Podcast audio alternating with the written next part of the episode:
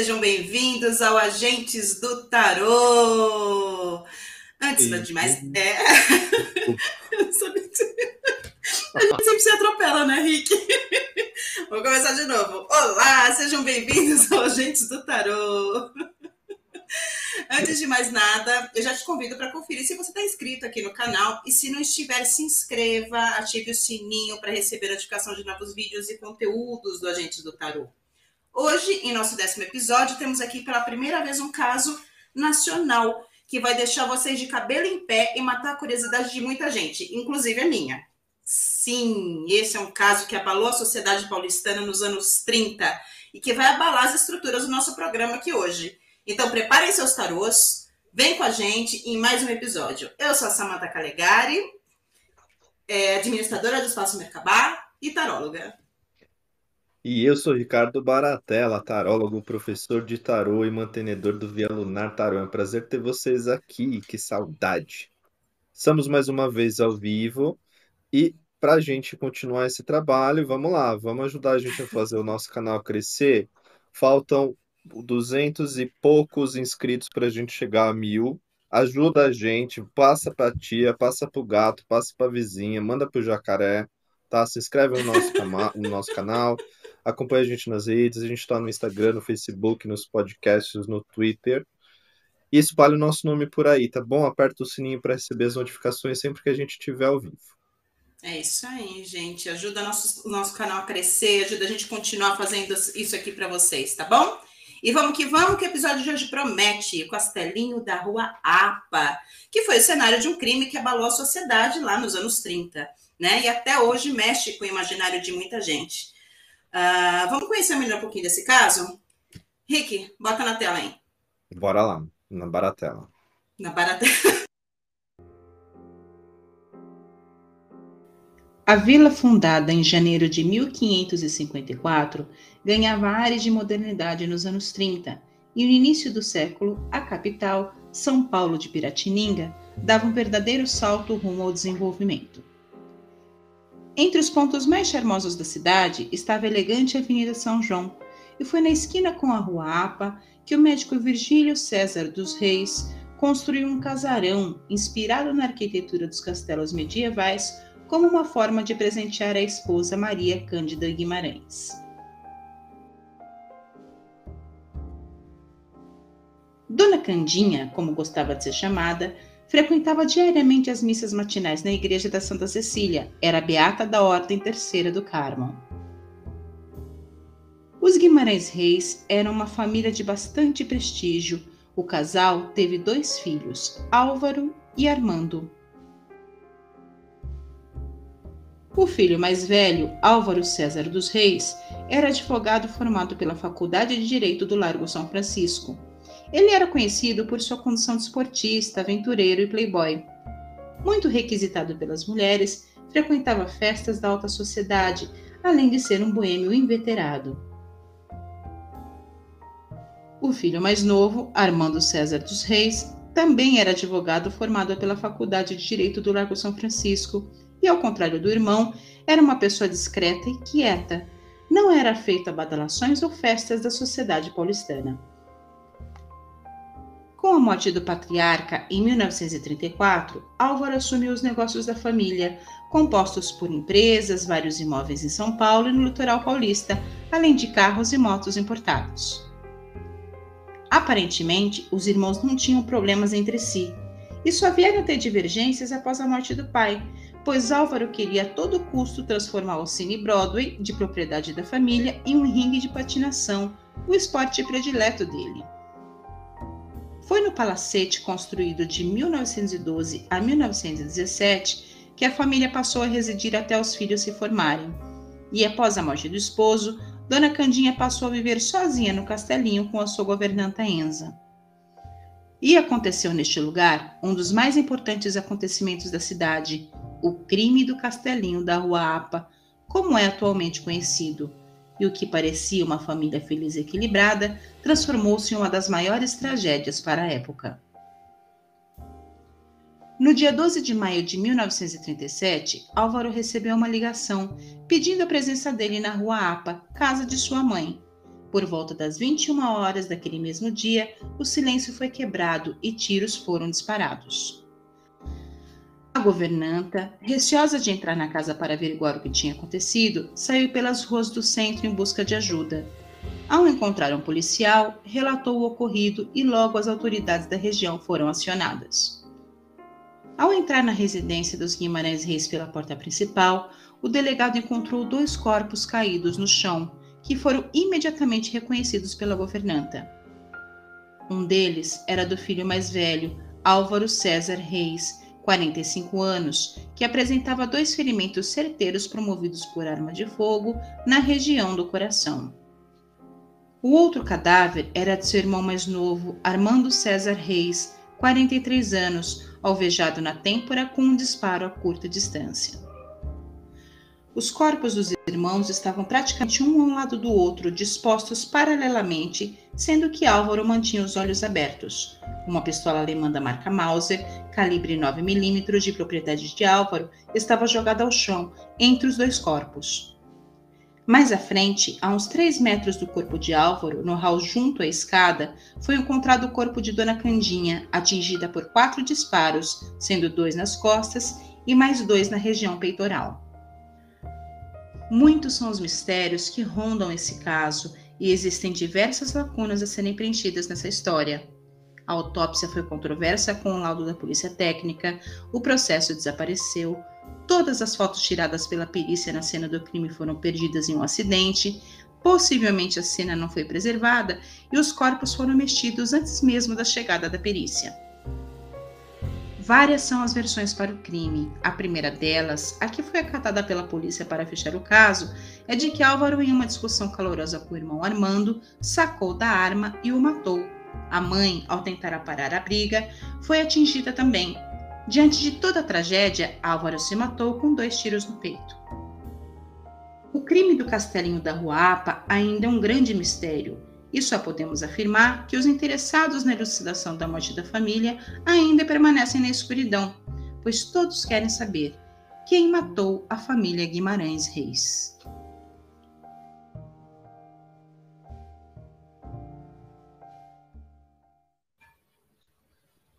Nossa!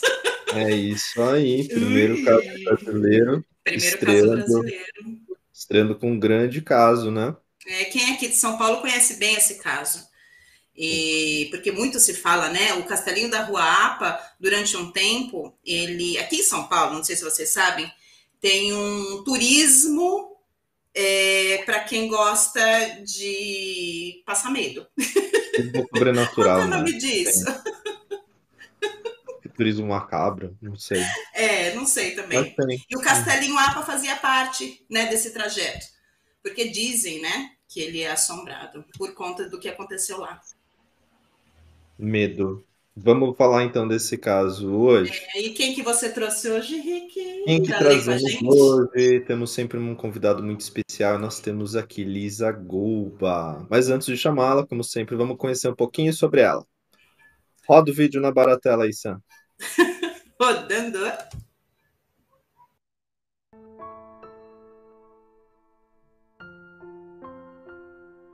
Lisa Golba é uma gaúcha enraizada em Curitiba. Ela é professora e especialista em tarô, formada em psicologia pela Universidade Federal do Paraná. Com sua sensibilidade e vivência, Lisa sempre buscou olhar o consulente como alguém por completo e não um mero ouvinte de respostas das cartas. Sua história com tarô começou em 2002, quando, por meio dos búzios, descobriu que deveria investir no aprendizado do oráculo. Foi então que sua mãe de santo emprestou a ela seu tarô, e foi ali que Lisa começou a aprender. Decidida a se tornar uma profissional do tarô, ela buscou cursos e especializações, e desde 2010 tem o tarô como sua fonte única e exclusiva de renda. Atualmente, Lisa oferece atendimentos e cursos dedicando-se a ensinar técnicas, estruturas e dinâmicas de um atendimento com tarô, formando tarólogos competentes, assertivos e seguros. Estimulada pela sua paixão pelo oráculo, foi neste ano de 2021 que ela escreveu seu primeiro livro, curso de formação completa de tarô. Lisa defende que a profissão é acessível a todos e que deve ser aperfeiçoada diariamente através de estudos, livros e cursos.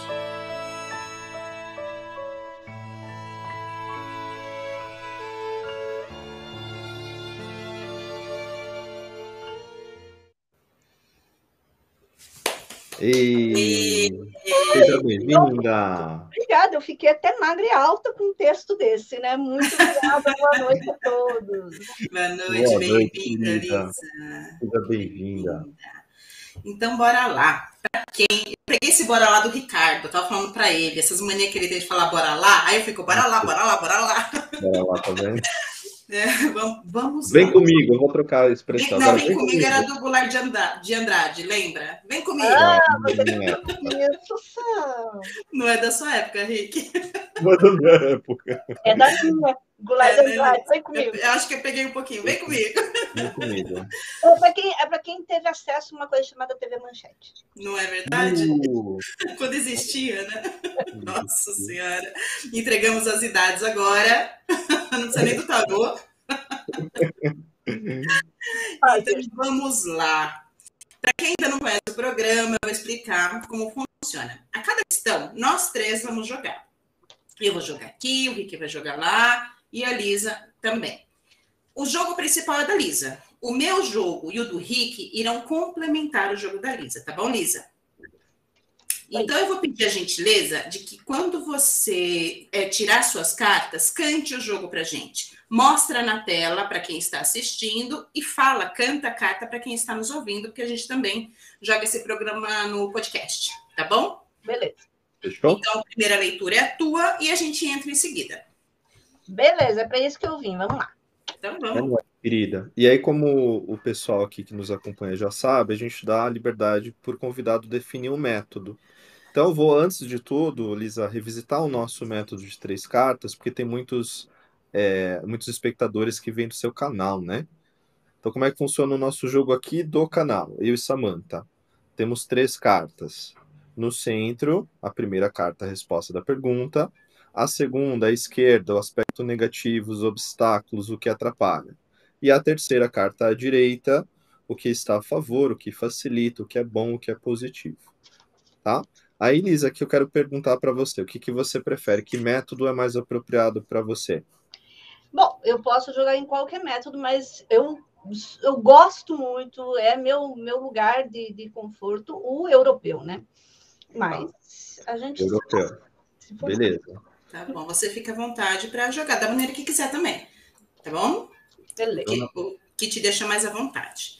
Então Maravilha. agora vamos começar o nosso trabalho. Todo mundo aí do outro lado com seus tarozinhos na mão? Tarote. Bora embaralhar? Todo- Bora todo mundo botar um dizer Quem que tá aí do outro lado assistindo a gente, já peguem seus tarôs, embaralhando, né? Se não tiver aí, corre para pegar para que vocês possam jogar com a gente, para ir acompanhando aqui, coloca no chat o jogo, como a gente sempre faz. Que aí a gente uma outra uma outra tiragem a gente consegue compartilhar com o pessoal, tá? Bom, muitos são os mistérios que rondam o caso de hoje. E eu confesso que eu estou bem curiosa e ansiosa para chegar a alguma conclusão, seja ela qual for, né? Ah, o que a gente sabe é que o crime aconteceu, um crime aconteceu e que uma das possibilidades de desfecho, aceita então pela polícia na época, é que um irmão matou o outro, matou a mãe e se suicidou. É, Uhum. A conclusão é essa, né? E Sim. que o motivo possivelmente foi uma incompatibilidade de opiniões em relação é, a um negócio que eles queriam fechar, enfim, que foi falado na, na abertura. Então, eu acho importante a gente já começar o jogo, já começar o programa, investigando a relação dessas pessoas, porque me parece, segundo as investigações, os relatos, que num primeiro momento não havia, é, não, não existia uma relação conturbada essa relação começa a, a, a ser uh, ruim com a morte do pai, o doutor Virgílio, né? Porque aí eles começam a, a, cuidar dos negócios, começa a ter as divergências e tudo mais. Então, acho que no primeiro momento a gente pode investigar como era a relação dessas pessoas, né? Então, sendo assim, relação entre si. eu gostaria de desmembrar essa primeira pergunta em três jogos simples. Tá? Então, primeiro, como era a relação dos irmãos Álvaro e Armando entre si? Nos, a segunda, como era a relação de Álvaro com a mãe, Maria Cândida, e como era a relação de Armando com a mãe, Maria Cândida. A gente pode jogar, fazer os três jogos e a gente vai lendo na sequência. Ah. Entendeu, Lisa? Ficou claro? Eu... É num único, numa única abertura, sem fechar, sem fechar e abrir o jogo. Isso, sem fechar e abrir mais três tiragens, né? Uma para cada relação. Então, a primeira relação entre os irmãos, Álvaro e Armando. A segunda relação de Álvaro com a mãe, Maria Cândida. E a terceira relação é, de Armando com a mãe, Maria Cândida. Então, primeiro, Álvaro. E, Álvaro e Armando, a relação dos irmãos. Álvaro e Armando. Vamos fazendo por partes. Bora lá. Fala da casa, da rua APA. Samanta já traz três perguntas. Ela tá se vingando de quando eu coloco uma pergunta atrás da outra. Também faço dobradinha. Imagina. É para tirar tudo de uma, de uma vez só, né? Tira, porque aí a gente. Só que aí a leitura a gente vai fazendo passo a passo. Isso a gente vai tá. fazendo por partes. Qual que é o tá? segundo? Álvaro com a mãe Maria Cândida. Com a Candinha. Dona Candinha. Dona Candinha. Então vamos lá. Relação entre os irmãos. E o terceiro, Armando com a mãe, a Dona Candinha. Ok. Relação de Álvaro com a mãe. Pronto? Relação de Armando com a mãe. Sim, senhora. Bora lá. Pessoal jogando em casa. Quem quiser dar uma visão geral no chat para não ficar, é, é, para não prolongar muito, só dar uma visão geral do jogo, pode ir colocando, que a gente termina a leitura e já vai para o chat. Vamos lá, Lisa. Primeiro jogo. Como era a relação dos irmãos Álvaro e Armando, segundo o seu jogo? É, na, no, na resposta, né, no resultado, é, Mago é que eu tô. Mago e dois de espadas. Deixa eu só me adaptar que eu tô de costas. Sim. Mago e dois de espadas. Miguinha do era uma guerra de quem é o bom da história, né? Quem é que manda mais? Quem é o mais bonito? Quem é o mais exibido? Quem é o mais importante da turma? Quem tem mais é, visibilidade? Quem tem mais inteligência, capacidade, sagacidade? E aqui a gente tem uma disputa de quem tem razão. Quem é que tá? É um cabo de guerra, né? E o detalhe é que no cabo de guerra no final dos contos, os dois caem, né? Já viu o cabo de guerra? É. E no final dos dois, enquanto os dois caem. Uhum. Nesse cabo de guerra, o que a gente tem é uma disputa cega por um ego e orgulho, independente das razões daquilo lá. Então, por exemplo, se era porque queria fazer um, um, um, um, patinação num país tropical em 1930, Se era por causa disso ou não, não importa, podia ser por causa de uma barata. Isso aqui me dá uma ideia de irmãos que estão brigando assim com três aninhos, quatro. Mãe, ele mostrou língua para mim. Sabe? Birra, né? Birra. Só que como nós temos um mago, é que eu tenho que acertar aqui. Como nós temos um mago, o mago dá aquela coisa de eu quero ser o preterido, eu quero ser o, o especial, uhum. eu quero ser o mais vistoso dessa história. Cada um vai buscar essa visibilidade, vai buscar esse lugar com as suas peculiaridades. Mas eles estavam fazendo uma disputa de quem é o preferido. Certo. E o teu jogo, Rick? Ah, tem mais? Tem como? Não, esse aqui Essa é primeira, a, esse... a, o, o, a casa 1. Ah, tá. é, porque ela está falando da relação dos dois alunos do método europeu. Na, na, na, no, negativo, no obstáculo, naquilo que havia de dificuldade, nós temos uma dificuldade de progredir, de investir, de ver a longo prazo, nós temos muita, muitos ciúmes, inveja, vaidade, inveja. Uma Cara, lua e nove de ouros, né? Só pra lua, gente. Lua, lua e nove de ouros. Isso aqui também parecendo muito Caim e Abel, né? Aquela coisa de quem é, é eu vendo os meus fantasmas, eu vendo, eu vendo problemas onde não existe e não conseguindo fazer investimentos nesse, na, na, na relação de maneira saudável, de maneira a poder produzir alguma coisa. Então, está muito assim, é, meu brinquedo, não te impresso, não te impresso, não te impresso, é meu, sabe? Uhum. No lado positivo, no lado positivo, ou aqui a gente vai entender, acho que é assim que vocês fazem, né? Que aquilo que mais florescia na história, é, uhum. é, cara, É a Caim Abel, tá? Olha só. É um valete de espadas com uma imperatriz. Eu, meus planos futuros, os meus projetos são melhores que o seu. Você sempre tem coisa errada na sua vida. Então aqui nós temos uma briga de de ego, provocações intensas, espivitações, sabe? Aquela coisa. Uma disputa constante, né? Ai, não, mas olha só, você viu só? Ele foi embora e nem deu boa noite. Então, aquela coisa de ficar procurando é, fiozinhos, coisinhas para poder provocar o outro. Tinha o que nós tínhamos para, digamos, alimentar e fomentar essa guerra de irmãos essas são as provocações infantilóides. Isso aqui, em maturidade, eles não tinham 40 anos, porcaria nenhuma, eles tinham 12 se era muito. É. Certo, certo. E o teu jogo, Rick? Perfeito. O meu aqui tá abrindo com quatro de espadas no centro. Uhum. Lua na esquerda, assim como no jogo da Lisa. E o Sol. Sol e Lua, né? Um positivo e um negativo. Sim, era uma relação de guerra, era uma relação de inimizade. Apesar do sangue falar alto, aqui eu vejo esse sol falando isso. Mas era uma, uma relação de ego muito grande. Tinha a questão quem brilha mais uhum. dos dois, sabe? Uhum. E ao mesmo tempo, eu também vejo que nesse quatro de espadas, que era um negócio subliminar foi é, agravando-se, né? Foi expandindo, foi piorando com o tempo. Mas era, era uma coisa velada que depois explodiu, né? Depois explodiu, até porque, até porque é, é, crianças grandes, problemas grandes, né? Uhum. Sim. Exato, exato. Né? E quando o pai morre, entra, né? Essa disputa. E, e, quando a gente pega é, é, esse histórico desses dois irmãos, os dois irmãos advogados e formados pela melhor faculdade na época, né? Que está hoje também a, do, Largo São Francisco, do Largo São Francisco em Direito, né? A mesma profissão. E veja, é, é, eles tinham um, um caminho de vida muito bem organizado. Cara, é muito mimado. Os dois uhum. muito mimadinhos, tudo já estava pronto para eles, não precisavam desbravar coisas. O mundo Sim, era desbravado. É, nada, né? Era uma família abastada, era uma família reconhecida na sociedade, né? Sim. Então, tudo isso faz muito sentido. O meu jogo abre aqui com nove de espadas. Os nossos três jogos têm espadas, né? Uhum, à esquerda sim. eu tenho a força, Opa. e à direita eu tenho o imperador que é o arcano desse caso, pessoal. Já sai aqui abrindo o jogo, o Imperador. Já. então, o meu jogo vai falar muito com o jogo da Lisa, vai falar muito com o jogo do Rick.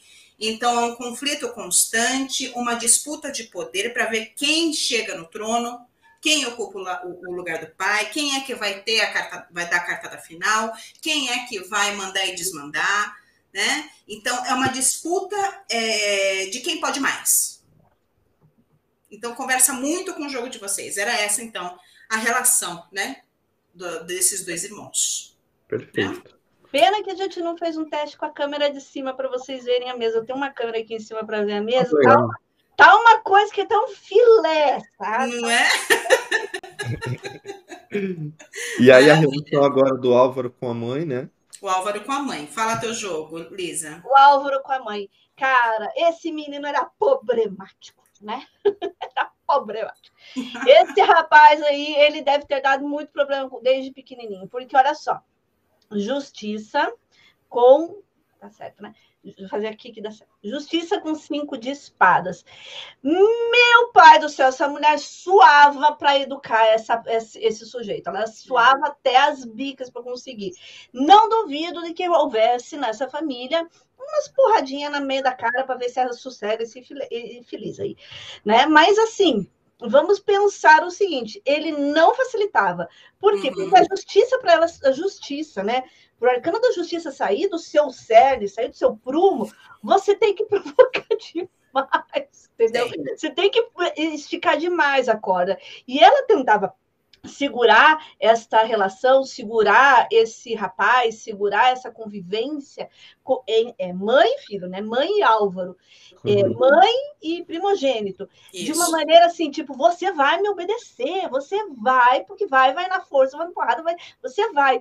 Então me dá a ideia de que ela suava demais para ela conseguir segurar esse rapaz, que ela, que ela tinha uma, um esforço gigante, não duvido ainda de que havia na, na, na, lá na infância, ou até mais para frente, alguma coisa em relação a uns tapas na bunda, mas assim, havia uma necessidade forte de controle. Agora a gente tem que pensar também o seguinte, entendeu? Para um pouquinho além do que a carta diz. Se você tem uma relação em que você está tendo que tirar uma justiça da sua qualificação, né, da sua, da sua coisa da razão, onde você descon, des, desconfigura uma justiça, se você está tendo que fazer isso, é porque o oponente, o outro lado, o lado que, que, que provoca ela é muito forte. Ou seja, você só vai ter uma justiça com cinco de espadas, a ferro e fogo. Esse tipo de, de, de situação é que é aquela mãe assim que não importa choro de criança, cala a boca e fica quieto, entendeu? Que não tinha essa compaixão. Você só vai Sim. ter uma, uma radicalização nesse, nesse estado se você tem um, um oponente também radical ao contrário. Então, uhum. digamos assim, era uma relação em que, o, em que os parceiros eles não aliviavam um para o outro. Sim, sim. Tá. No negativo, a gente tem um carro e um nove de paus. Hum. Eu tenho certeza de que eles tiveram há tempos, há tempos, e era uma coisa recorrente, crônica, a relação entre a, a dona Maria Cândida e o Álvaro, era uma relação cronicamente doente, sabe? É aquela relação tóxica doente, complexa, onde é, é há uma necessidade de atenção e carinho, e essa mãe não dando atenção e carinho. Isso aqui é que são aquelas relações em que a mãe quer muito bem daquele filho, mas ela sabe que o bem daquele filho tem que ser feito com uma certa, um certo cerceamento, e para fazer esse cerceamento acaba ela passando pela mãe má. Certo. Entendeu? Porque é, o colo ele nunca ganha, mas também ele faz por merecer. E uhum. aqui, esse carro, essa, esse nove de paus me mostra uma, uma situação crônica.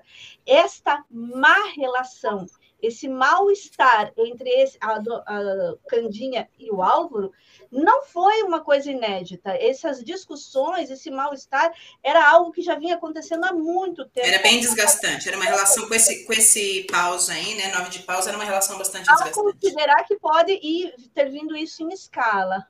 Uhum. Só que assim, ela ainda acreditava que tinha autoridade sobre ele. Ela tinha, ela acreditava. E por que eu estou dizendo acreditar? Porque de verdade mesmo, ela não tinha autoridade sobre ele. Uhum. Ah, no, no, positivo, nós temos um sol com três espadas, há uma traição aí. Tá? Uhum. Eu estou colocando porque eu firmei Candinha para Álvaro, entendeu? Sim. Então, assim, há uma traição. É, ela não esperava que ela fosse contestada, se ela, que ela fosse contrariada, que ela fosse desafiada, que ela fosse desobedecida. Uma, veja bem, de novo, a justiça sendo é, é, corrompida.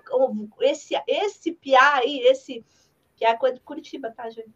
Esse rapaz, esse rapaz aí, ele não está obedecendo a minha justiça, e é por isso que eu estou tendo cada vez mais que levantar a voz aqui para conseguir conviver com ele. Não era uma relação boa, não. Certo. E o teu? Bom, ao meu? Tá, então vamos lá. É, abre já com dois de ouros, falando dessa instabilidade.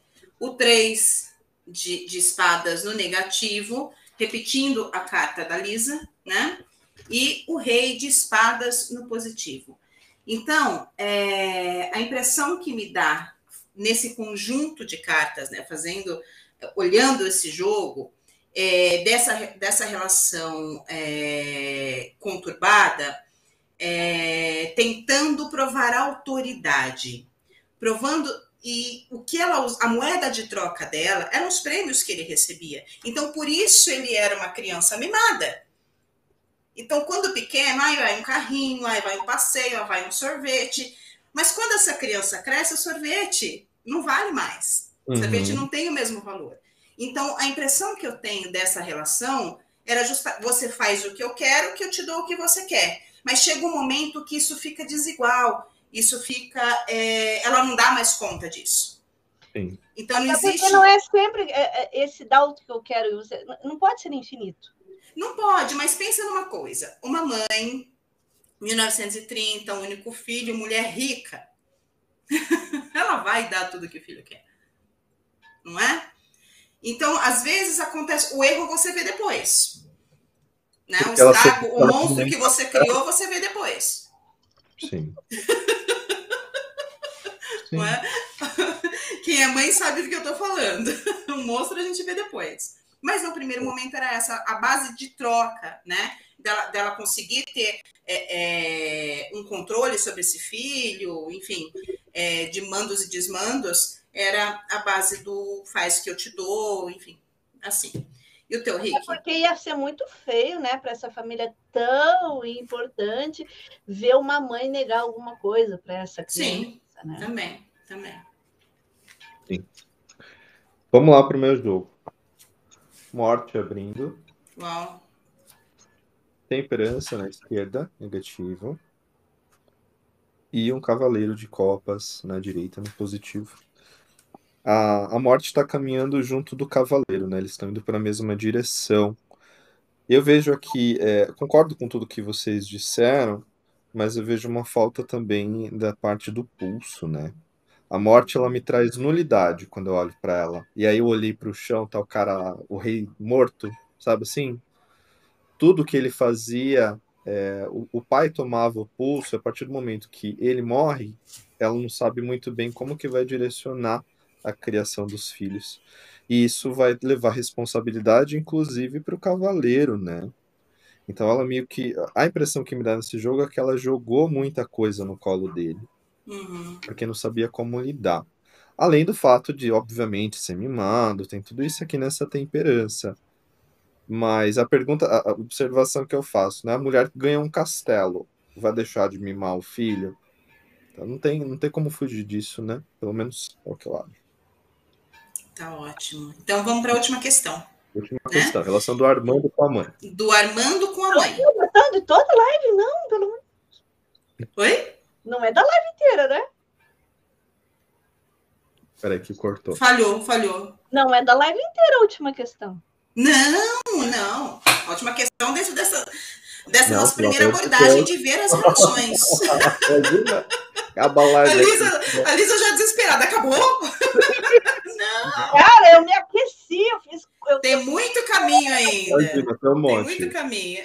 Duvida até aí 11 da noite. Bora lá. Tá. Fala pra gente como era a relação do Armando com a dona Candinha, Lisa. Armando, meu querido domado, eu posso controlar você, eu consigo segurar você.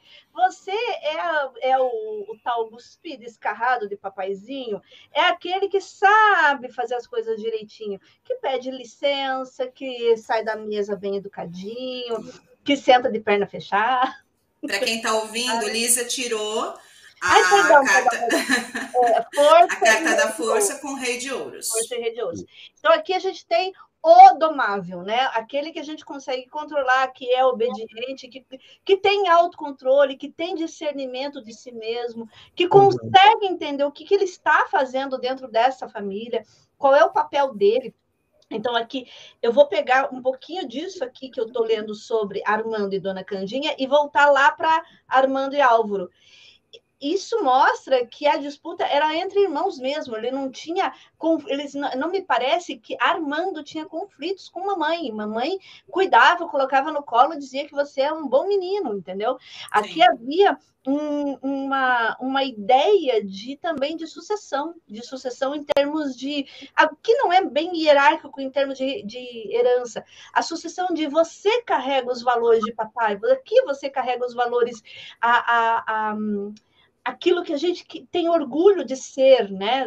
É, o, o homem da família. Então, assim, independente da hierarquização e da, da legalidade, né? Da sucessão, era nele que ela via o Que pai, ela gostava, o, né? o pai manifestado, né? Uhum, Aquela coisa de você é, um, é, é você que eu considero um bom menino, né? certo. Aqui no negativo, tempe- temperança e dois de paus. Tá bom, meu filho, se é tudo isso, e o que, que eu faço com você? Porque não dá para mexer com você para nada, né?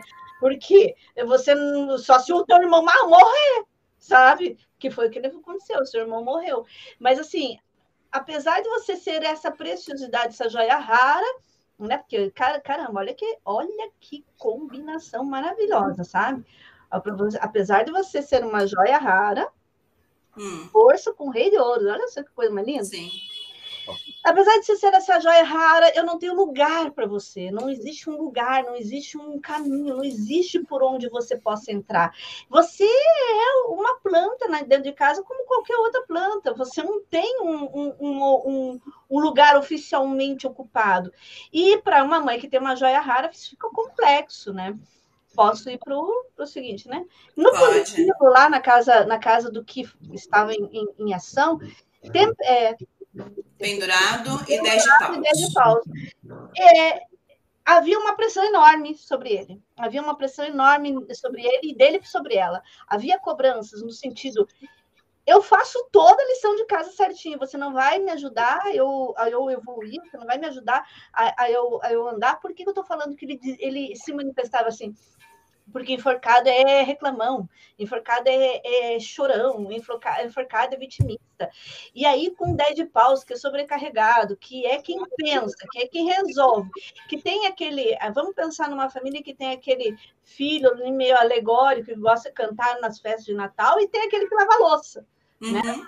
Esse aqui, o Armando, era o que lavava a louça. Então, ele era útil, ele tinha uma função. 10 de paus é um arcano muito de funcionalidade, ele é um, arcano de, de é, realização física das coisas, quando você bota a mão na massa e você se sobrecarrega e diga, deixa comigo, eu resolvo, eu levo mamãe no hospital, não tem problema, eu limpo, limpo a casa. Então, ele tinha uma função muito muito proativa e muito servil. Agora, um servil de 10 de paus com um enforcado uhum. é um chantagista. Entendeu? Vai virar um chantagista. Poxa vida, eu me dedico, me dedico, me dedico, me dedico. Me dedico. É a busca pelo reconhecimento, né? É. E nada de você me ajudar e você não me dá. É, a busca pelo reconhecimento. Pra frente. É, e aí você meio que encurralava essa senhora, né? Porque aí ela ficava com aquele, ela olhava para aquela joia rara de, dela ali e ainda tinha que ficar apagando incêndio do, do Álvaro. Então, assim, ela ficava encurralada, sem poder atender às demandas do Armando, que eram as demandas talvez legítimas, porque ele não era uma má pessoa, mas ao mesmo tempo, o tempo dela todo era dedicado a apagar os incêndios de Dom, Dom Álvaro. Até porque, vamos lembrar que em é, 1930, né, ele estava uhum. namorando uma mulher que era separada. Então, isso aqui, tipo, é, é, é esse Álvaro, ele era modernoso demais para essa família, né? Sim, é. sim. E, o, e o, o filho mais novo, Armando, era o filho exemplar, né? Era aquele que, que realmente cuidava, zelava pelo patrimônio. A joia rara. Exatamente. E é, eu já vou emendar meu jogo então, porque eu abro com um cavaleiro de espadas, tem um oito de paus no negativo e o três de ouros no positivo. Então, ele era o que atendia a mãe, ele que é, ia ao socorro da mãe, ele que fazia as coisas que a mãe precisava, a mãe, o que a mãe queria, o que a mãe solicitava, era ele, ele, ele, ele, ele, e ele que zelava por tudo isso, né? Até por ser talvez o mais consciente, o, o uma figura muito diferente do irmão, né? O bom vivan, ele tinha, ele tinha essa esse estigma, né, de ser o filho ideal para cuidar de tudo aquilo que o pai deixou. É. Né? E teu jogo, Henrique? E aí eu vou complementar com, ok, ele era uma pessoa extremamente servil, era o que fazia tudo pela mãe, pela família, mas tinha vontades, ele queria se sobressair. Bom, primeiro que abriu com a sacerdotisa. Sim, né? o nosso primeiro jogo já trouxe, né, essa disputa. Isso, né? exatamente. Rainha de paus negativa. Hum e as de paus na direita. Então, aquela pessoa que fazia tudo, mas ele queria o reconhecimento, ele queria os, os louros da, da, da vitória, ele queria ser coroado. Então, tinha é, não só ser é, chantagista, mas ele fazia porque é, ele esperava o reconhecimento da mãe. Uhum. A carta da Lua, abrindo aqui no nosso. Lá no, na nossa primeira pergunta, tá falando inclusive da disputa pela mãe, né? O que, que vocês acham? Só um detalhe, é, como no meu saiu um enforcado, e o enforcado, um, um, ponto que é importante lembrar do enforcado é que é, é a pessoa que está com o enforcado, de fato, ela está em situação crítica. Então, existe um, um desfavorecimento, existe sim algo ruim aí, entendeu? Existe um, um prejuízo inclusive material, e aqui no material não precisamos pensar somente no dinheiro, mas o material, assim, de lugar da mesa. A gente tem que lembrar que ele está em 1930, entendeu? Sim. Lugar da mesa, coisas dessa natureza. Os dois eram advogados, os melhores clientes para o Álvaro, para mim sempre é, é, o enforcado ele traz essa ideia de que a pessoa está vivendo de fato uma realidade ruim. Ela está ali porque ela quer, mas que ela está vivendo uma realidade dela ruim, ela está. E eu concordo que isso tudo levava assim, tipo, é, agora que eu sou um, eu sou um, um, um, filho bom e não tenho lugar, eu, eu tenho lugar e não presto, eu fico fazendo essas patifarias com a minha mãe ou na família. Chego lá na frente de mamãe e a mamãe fica encurralada. Então, assim, uhum. assim, é, na, é nessa hora que viria assim a, a mamãe dizer: você está certo, você está errado, entendeu? Uhum, Para fazer o ajuizamento desse. desse sim, sim. Só que eu não acho que ela fazia isso, não, viu? Não, ela não, acho que ela não tinha esse pulso firme, não. Vamos dar uma olhadinha aqui no chat. Eu vou colocar aqui a leitura do Peter. O Peter, para o primeiro jogo, tá? A relação dos irmãos: quatro de paus, cavaleiro de espadas e carruagem. Ele disse que era uma relação de quem é o melhor, tinha uma questão de ideias diferentes, e isso trazia muito atrito. Cada um queria seguir por caminhos diferentes. Então, conversa bastante com o nosso jogo. Rick, consegue selecionar uma aí para a segunda pergunta? Relação da, do Álvaro com Peraí. a mãe. E eu já vou procurando uma aqui do Armando com a mãe. Thaís. Pendurado, oito de ouros, justiça, fininho, de, fininho da mamãe, o mais passivo.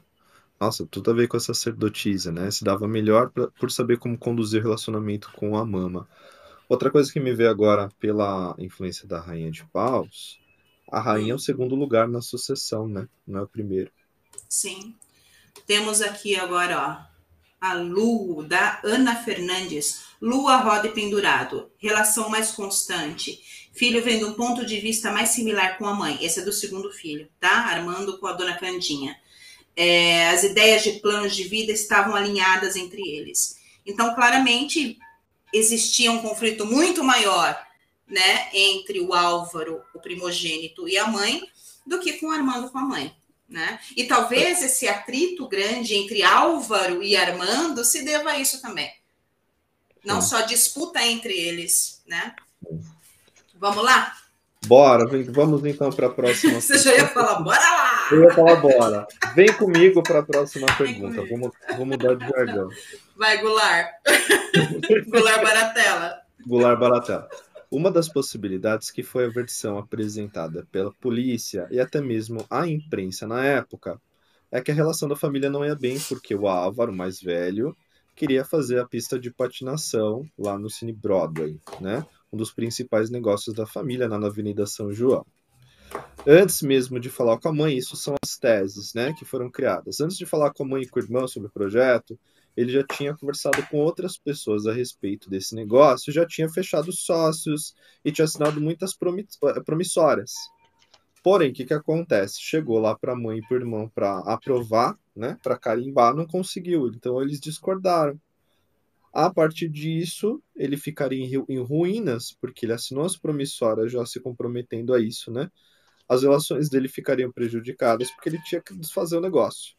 Certo. Então a pergunta aqui é simples: a gente precisa saber se isso é verdade ou não, porque a resposta é, vai fazer sentido mais para frente, tá? tá, tá. Ele, ah, isso que ele. Só um pouquinho. Isso que? Se ele tinha assinado promissório?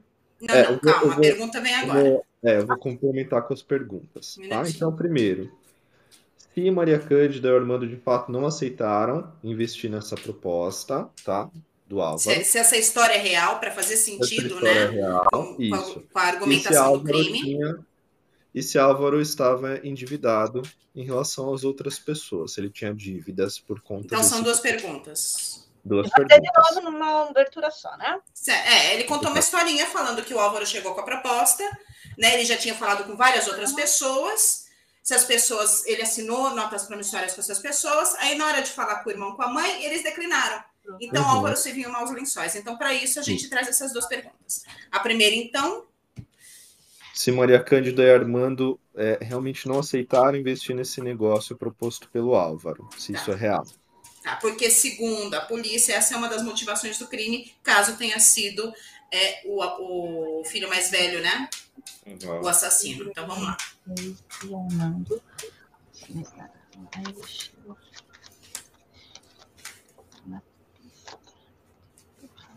Se já jogou, pode falar, Lisa.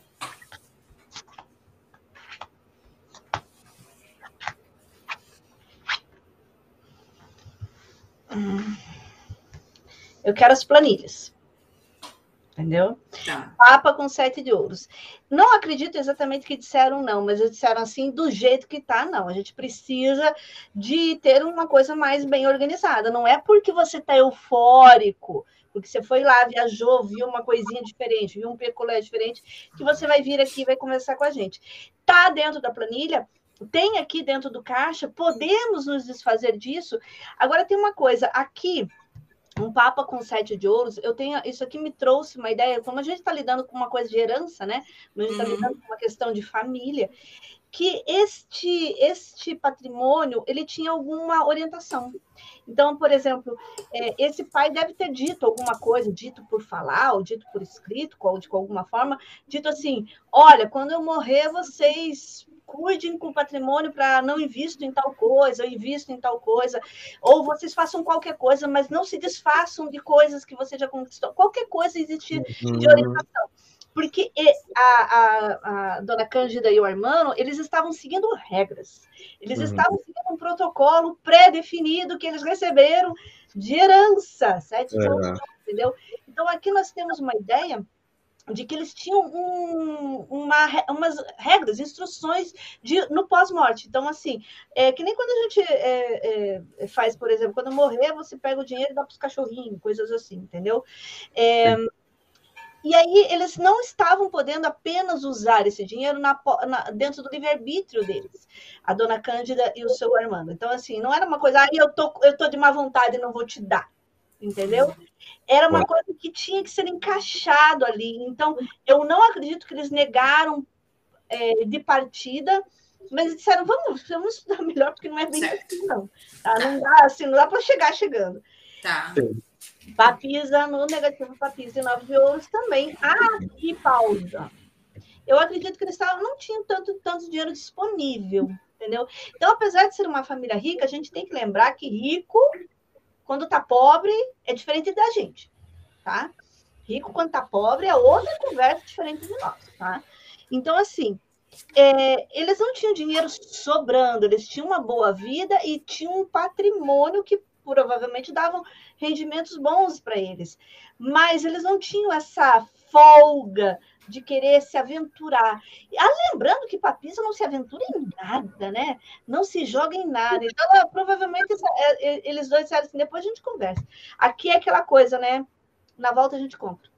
Uhum. Boa. É, na, na, volta a gente compra, o Álvaro senta e espera que depois a gente conversa. E no positivo, nós tínhamos um 10 de ouros com louco. É, o, o louco com 10 de ouros me mostra que bem conversadinho, mas bem conversadinho. Tirava dinheiro dos dois, entendeu? Mas uhum. eles não queriam fazer, é, sair das regras. Fazer... Sair até da zona de conforto, né? Então já estamos ganhando dinheiro assim, por que, que a gente vai ter dor de cabeça agora, investir num novo negócio, né? Para fazer esse, esse investimento, é, eles tinham que sair de, de, de, um padrão, eles tinham que sair de um. Veja bem, eles têm que sair de um papa para entrar num logo, eles tinham que sair de um, de um formato já garantido para uma, uma ousadia, para um inédito, para um inusitado, que eles não tinham segurança nenhuma. Eu não acredito que eles disseram não, mas assim, não, não. Mas eles disseram um, um, um eles cozinharam esse cara em banho-maria. Eles cozinharam ele assim, tipo, depois a gente vê, agora não dá, vamos pensar. E aí tem que lembrar que a, a, é, pelo, pelo que a gente sabe, havia uma Jota em cima da cabeça dele. Então, assim, ele estava com pressa. Ele, tá com pressa. ele tomou decisões precipitadas lá, né? Já tinha sido feito uma, como é que é, tratativas, sem que ele tivesse essa essa anuência da família. Então, assim, ele ele meio, meio afrontoso, né? Tipo, ele chegava, decidia, depois é o tal do que ele ficava fazendo incêndio, essa mulher tinha que ficar apagando os incêndios dele. Então, uhum. eu acredito que eles não disseram exatamente um não, mas tá. sim também não. Certo. Você fez dois jogos, né? Também. Não, eu fiz o primeiro ainda. Qual que era o tá, outro? Tá, primeiro. Não, tudo bem. Eu vou fazer a minha leitura e a gente faz o segundo, tá? Então, o meu aqui abre com a força. Eu tenho uma rainha de espadas no negativo e a lua no positivo. Então, acredito que seja bem isso mesmo. É, ele chega afoito e cheio de, de, de, ideias, e cheio de vontades, e quero fazer logo. E a principal é, encontra na mãe uma resistência. Por quê? Porque a mãe quer mais detalhes, a mãe quer saber como vai funcionar. Então estava tudo muito obscuro ainda. É. Tava tudo, é, é, esse Papa, né? Esse seu Papa. Estava é, tudo muito obscuro e a mãe queria detalhes. Quero saber como vai funcionar, para onde vai o nosso dinheiro. Porque pensa, até então, quem cuidava de tudo era o marido. Então ela tinha essa segurança. Qual Aí vem o filho, o filho que é o bom vivan da, da história e chega com uma idade que à frente do tempo dele, né? À frente do tempo dele, que poderia ter dado muitíssimo certo. E não acredito que ela não tenha acreditado nessa ideia. Eu não acredito nisso. Que eu concordo com você quando é, é, não teve uma negativa direta, mas teve uma resistência para saber como de fato isso vai, isso vai funcionar. Até, que, até porque lembrar que o Papa é o portador da, da da ordem, né, da casa, né? Uhum. Quando o papai morre, tem que alguém assumir esse lugar. Sim. É. Beleza, vamos para o meu. Você já fez? Ah, não. Três de espadas, abre. Rei de paus negativo. Nove de ouros na direita. Nove de ouros se repetindo. Vejo. Pô, de ouros saiu em todos os jogos, viu? Você repare. Pois é. Pois é. Então, é, não aceitaram. Eu concordo com o que a Lisa trouxe em relação ao Papa, as regras, aquela questão da continuidade da herança pelo rei de paus aqui negativo. Vejo também que assim, para eles não fazia sentido uma proposta como essas pelo rei de, pelo três de espadas, tá? Eles eram conservadores, eram nove de ouros. Vamos pensar naquilo que vai garantir a nossa sustentação, nosso status e as contas pagas e o nosso luxo, né? Nove de ouros. Feito? É só um detalhe. No meu saiu nove de ouros, sete de ouros e dez de ouros. Os, é, eu concordo com essa história do conservador, né? Mas uhum. também tem que lembrar assim, é, eu não sei o que, que é o tamanho financeiro em números, a, a fortuna desse pessoal, e nem quanto seria esse tal ringue. Né? Sim, é, é, não, não, tem como a gente é, mensurar isso. Não em tem termos como. de proporção, em termos isso. de proporção. Só que é, isso aqui me dá a ideia de que é coisa de grande porte, muito maior Sim. do que apenas um, um, um, um, cinema, não. Entendeu? Tô achando Sim. que é coisa bem maior do que isso. É porque tem os terrenos e tudo, né? Tem a fortuna deles, segundo né, a, a, os relatos, a fortuna era bem grande né? Gerava muitos imóveis, carros importados. Quem que tinha carro importado, né? Quem que tinha carro é. em 1930? Em 1937, ano que a minha avó nasceu. Agora a gente pergunta, quem que tem gasolina pro carro? É. Aí é hoje. Aí é hoje. Aí é hoje. É. Vamos para a segunda pergunta. Vamos Álvaro lá. estava realmente endividado? Tá. Álvaro estava realmente Eita.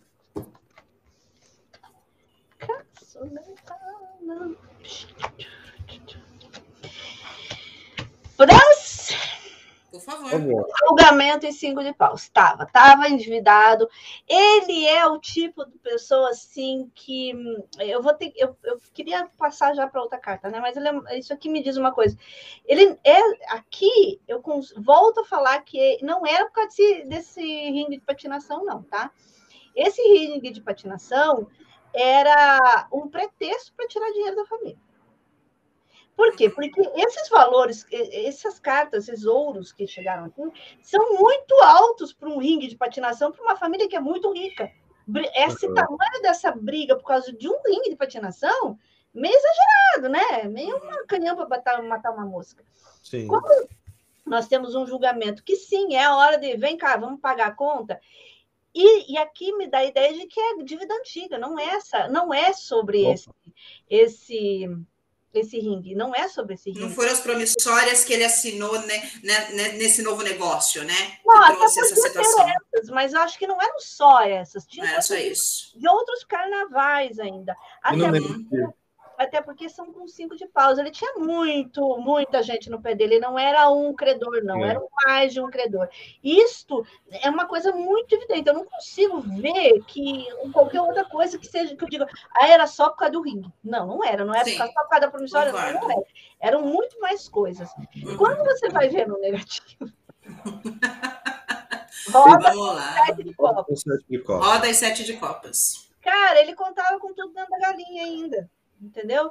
Ele dava os passos, ele, ele, ele é aquele tipo de, de, de rico de, de aparência, entendeu? Ele vai, é, vai dando carteirada nos lugares, porque ele é rico, depois eu pago, depois eu vejo. Só que ele vai encontrando no caminho gente que não está muito disposta, né? Então aqui a gente vê que ele não tinha dinheiro que ficasse dentro do, do bolso dele. Uma roda Hoje tem, mas não tem. Não tem essa estabilidade. E aqui é muito coisa do, daquele mimadinho que nós vimos no começo do, do programa.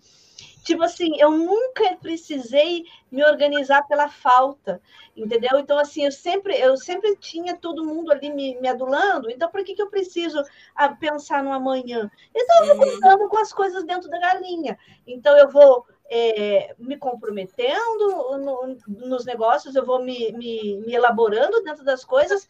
Por que, eu estou falando que é, era dentro da galinha? Porque é sete de copas, gente. Está vendo, tá vendo ilusões, miragens, está vendo tudo em cima de nuvens, bate o vento e vai embora. Cai, cai um tombo grande quando vai ver o que está.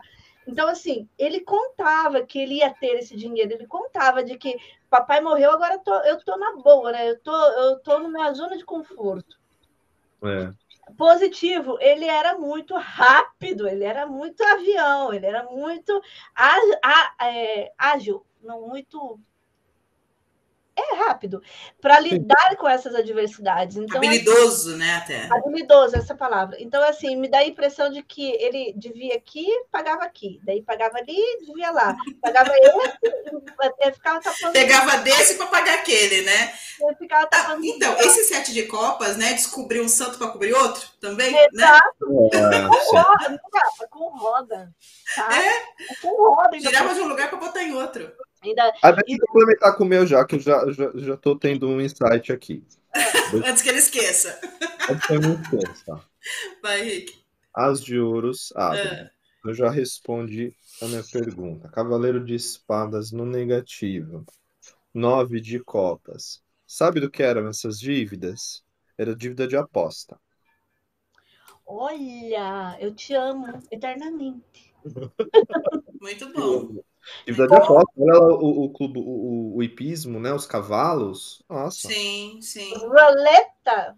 Roleta. Então, é por isso que me dá a ideia de que essa pista de patinação era um meio, por exemplo, vamos chutar que a patinação pudesse custar cinco dinheiros.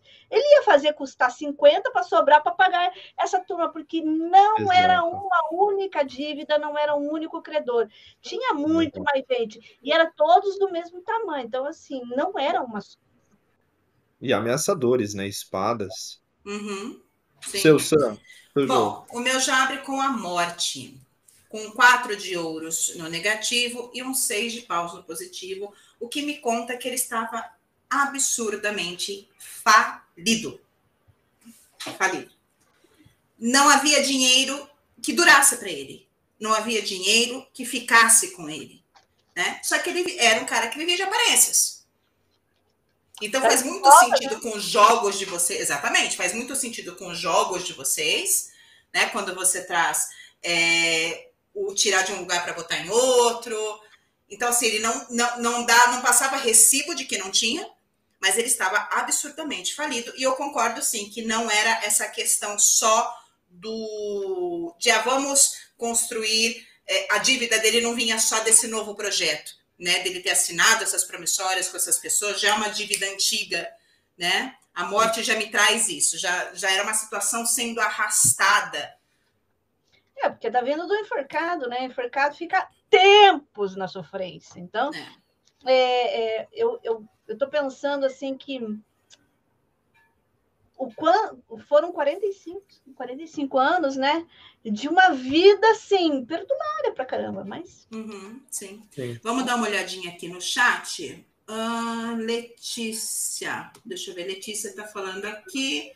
Concordo com a Lisa. creio que não disse não, mas queriam ditar algumas regras diferentes para assinarem. A resposta dela foi um página de paus, no negativo rei de copas e no positivo três de ouros. Muito bom.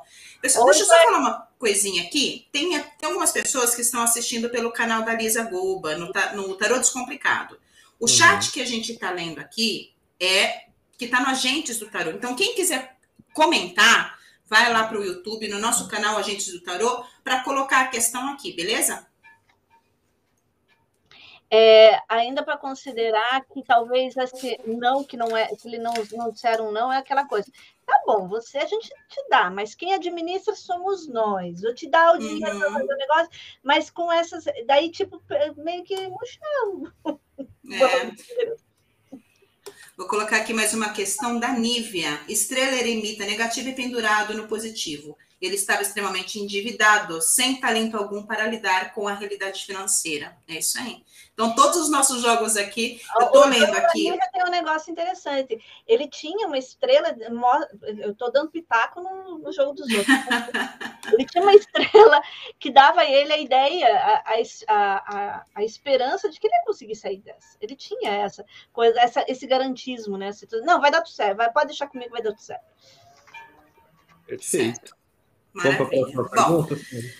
Vamos. Ah, muito bem. Então, até agora a gente tem um panorama dessas relações, dessas pessoas, e a resposta para o fato de, é, de mais destaque, né, que foi a motivação do crime, tem que tenha sido este crime cometido, enfim, se foi por irmão, se foi por outra pessoa, né?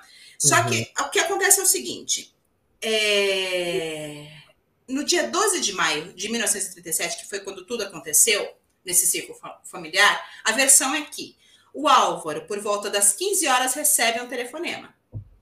Uhum. Não se sabe de quem, não sabe quem que ligou, para que ele fosse até a casa da mãe, o castelinho da Rua Apa. Às 21 horas daque, daquela, mesma, daquela noite, os corpos dos irmãos e da mãe são encontrados. Então, aí a gente tem um espaço, um vazio, um hiato de seis horas. Então, talvez a resposta esteja aí. Eu não. É...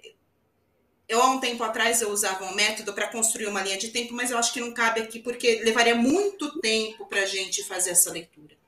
É. Então, talvez, é, num jogo de três cartas, tentar entender o que, que aconteceu nesse espaço de tempo, das três ah. horas da tarde até as 21 horas. Porque pode ser que o, o jogo da, da Lisa responda, responda é, cobrindo um certo período de tempo, o teu jogo, Rick é, responda cobrindo o outro e o meu outro. Então vamos tentar fazer esse jogo, né? Porque quem sabe faz ao vivo, para tentar entender o que, que aconteceu né, nesse espaço de tempo entre tá. a ligação que o, que o Álvaro recebeu para ir até a casa da mãe, uhum. né? E os corpos serem, encontrados, serem encontrados às 21 horas daquela noite do dia 12 de maio de 1937. Vem comigo. Vem comigo, Goulart, Goulart Baratella Ricardo Goulart de Andrade. Calegari Feijão. Calegari Goba.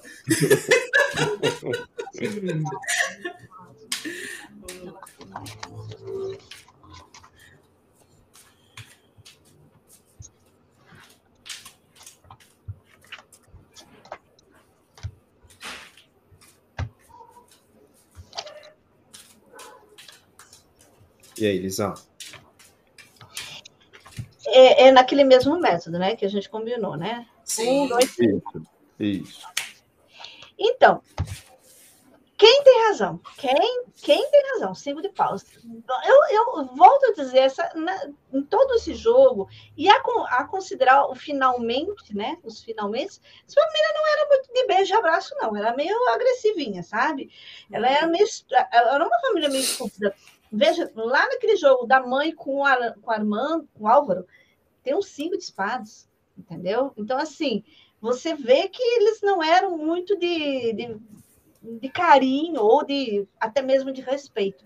Então, isso aqui, ó, um, um mago com cinco de paus não, é não. discussão zona. É discussão zona, é bate-boca, é dedo na cara, é você feioso, é mostrar a língua, é mostrar o dedo no meio, é todas essas coisas assim, bem, bem infantiloide, bem, bem acabou os argumentos, entendeu? Uhum. Nós acabou os argumentos e somos mal educados. Tá? Então, assim, é, não temos respeito, não temos traquejo para lidar com nada, estamos discutindo, e aqui havia discussão, bate-boca, discussão intensa, acalorada, sabe? O fogo subindo pelas ventas. De novo, cada um querendo, o mago, cada um querendo de, a, é, ocupar mais espaço nesse palco aí. Uhum. Cada um Beleza. querendo mostrar que era mais ainda é, é, mais inteligente que o outro, né? Uhum. Agora. Negativo. Negativo. É. Negativo. E aqui eu vou, eu tô considerando, a gente tem que lembrar o, o, o que, que a gente está pensando, que das três da tarde às nove da noite estávamos numa casa, três pessoas e me sai cinco nesta, né? Estávamos em três pessoas. E aí sendo essas três as vítimas finais, ou seja, as, as que morreram, né? Lisa, só uma. Você trouxe essa ideia. O seu jogo abre com cinco de paus. Existe a possibilidade desses cinco serem as duas pessoas que estão faltando nessa, nessa, nessa história? Então, porque nós temos uma torre no negativo. Aqui, só um detalhe, eu quero só fazer um ajustamento aqui. Vai fazer um ajustamento. A justiça do Todd. E aí? É que o pessoal lá no, no, meu, no, meu, no meu chat está querendo entender o que, que tá. Que, como é, qual é o sentido do negativo? O negativo aqui, a Sam disse que era onde estava o problema, onde estava a dificuldade. Isso, a dificuldade, os empecilhos, isso.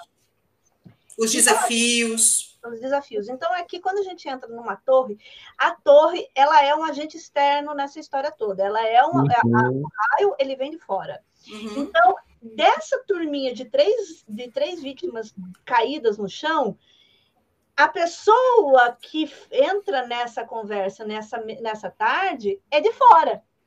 Não é esse, esses três, tem mais um, entendeu? Uhum. No mínimo mais um. Tem mais um ou mais dois, talvez. Já vamos ver aqui, que já vou, já vou andar aqui com o negócio. Mas eu tenho certeza absoluta que havia um outro elemento aí. E que eu acredito que foi meio surpresa. Eles não estavam. Essa discussão entre eles aí, essa discussão entre eles, é, talvez sem esse elemento surpresa, virasse só discussão, entendeu? Isso aqui foi um elemento surpresa e há uma retração é, financeira novamente. A questão é dinheiro, me dá dinheiro. Eu quero dinheiro, me dá dinheiro, entendeu? Há, há uma cobrança, há uma, uma, uma é, é, quando a gente espreme para tirar, sabe? Eu quero eu subtrair de você alguma coisa. E isso aqui é uma imposição muito forte de alguém que já não tinha mais controle, discernimento de si mesmo. Eu não acredito que seja um deles três, porque não ia ser uma torre, podia sair uma traição, podia sair. Sim. Uma, é um agente roda, externo, né? Roda, algo, alguém que chega, algo que chega. A gente está tão bem desenhado aqui. Não. Beleza. Maravilha, teu jogo. Ah, desculpa. Eu, eu esqueço que tem as cartas. cartas, é. Fala eu esqueço. Justiça e, a, e as espadas. É, essa pessoa. Essa pessoa aqui, ela não foi sozinha. Por isso que é, tem mais de. Não é um a mais, é dois.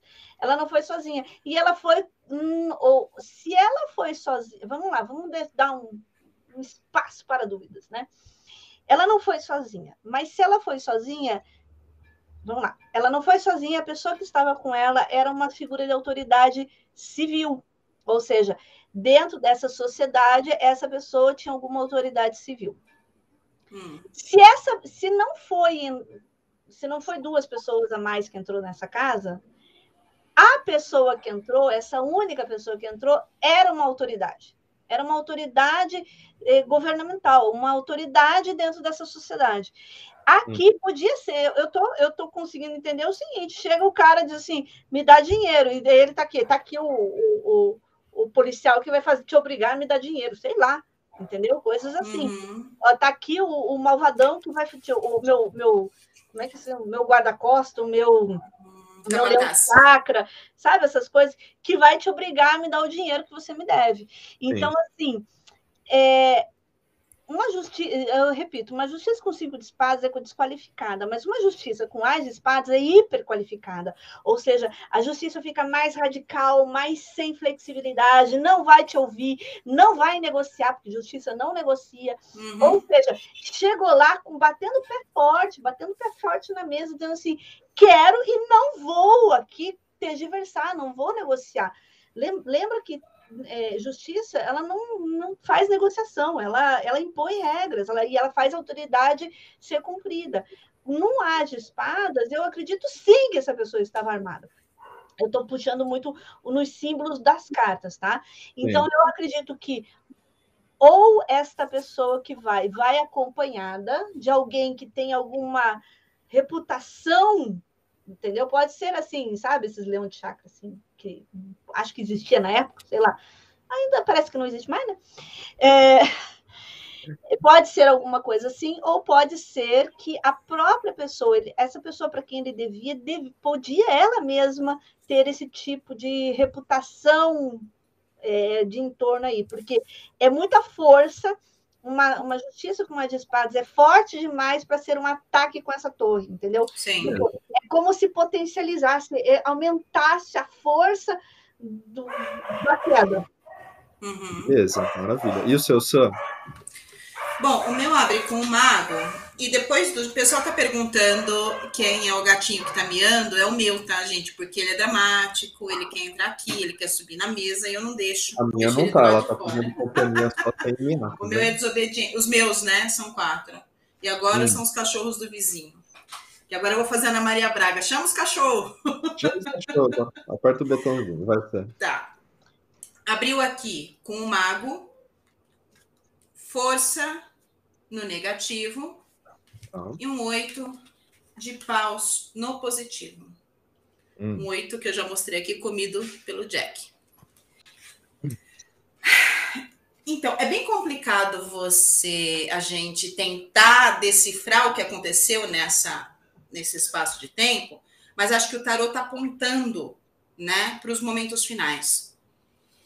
É, eu tirei uma carta a mais para confirmar, vamos supor, para confirmar o mago, me hum. saiu o rei de paus. Né? É, aqui eu vejo a figura dos dois irmãos, eles estavam lá. Com a força veio o quatro de ouros. Então, sim, tinha mais alguém buscando algo, que era o algo que é meu. Diga, Lisa. Depois só eu quero fazer uma observação sobre uh, que a, a, a Nívia eh, fez uma observação lá, posso falar? Oi? Pode. A, a Nívia fez uma observação assim: a torre não poderia ser o cenário, porque o quatro de ouros é indivíduo, é uma pessoa só. Daí eu, vou, eu diria: esta aqui é um ataque externo, é um agente externo, uma força externa de uma pessoa só, pode ser de uma pessoa só, como eu disse, podia ser uma ou duas, mas tem alguém fora. Uhum. Uhum. Certo. explicar bem, pareceu que não tá. foi claro. Boa. Maravilha, tá? E com o, esse oito de, de paus, me confirma a rainha. Hum, então, rainha a rainha de copas, desculpa. Então, é montando uma historinha. Eu tô me coçando para falar de uma mulher.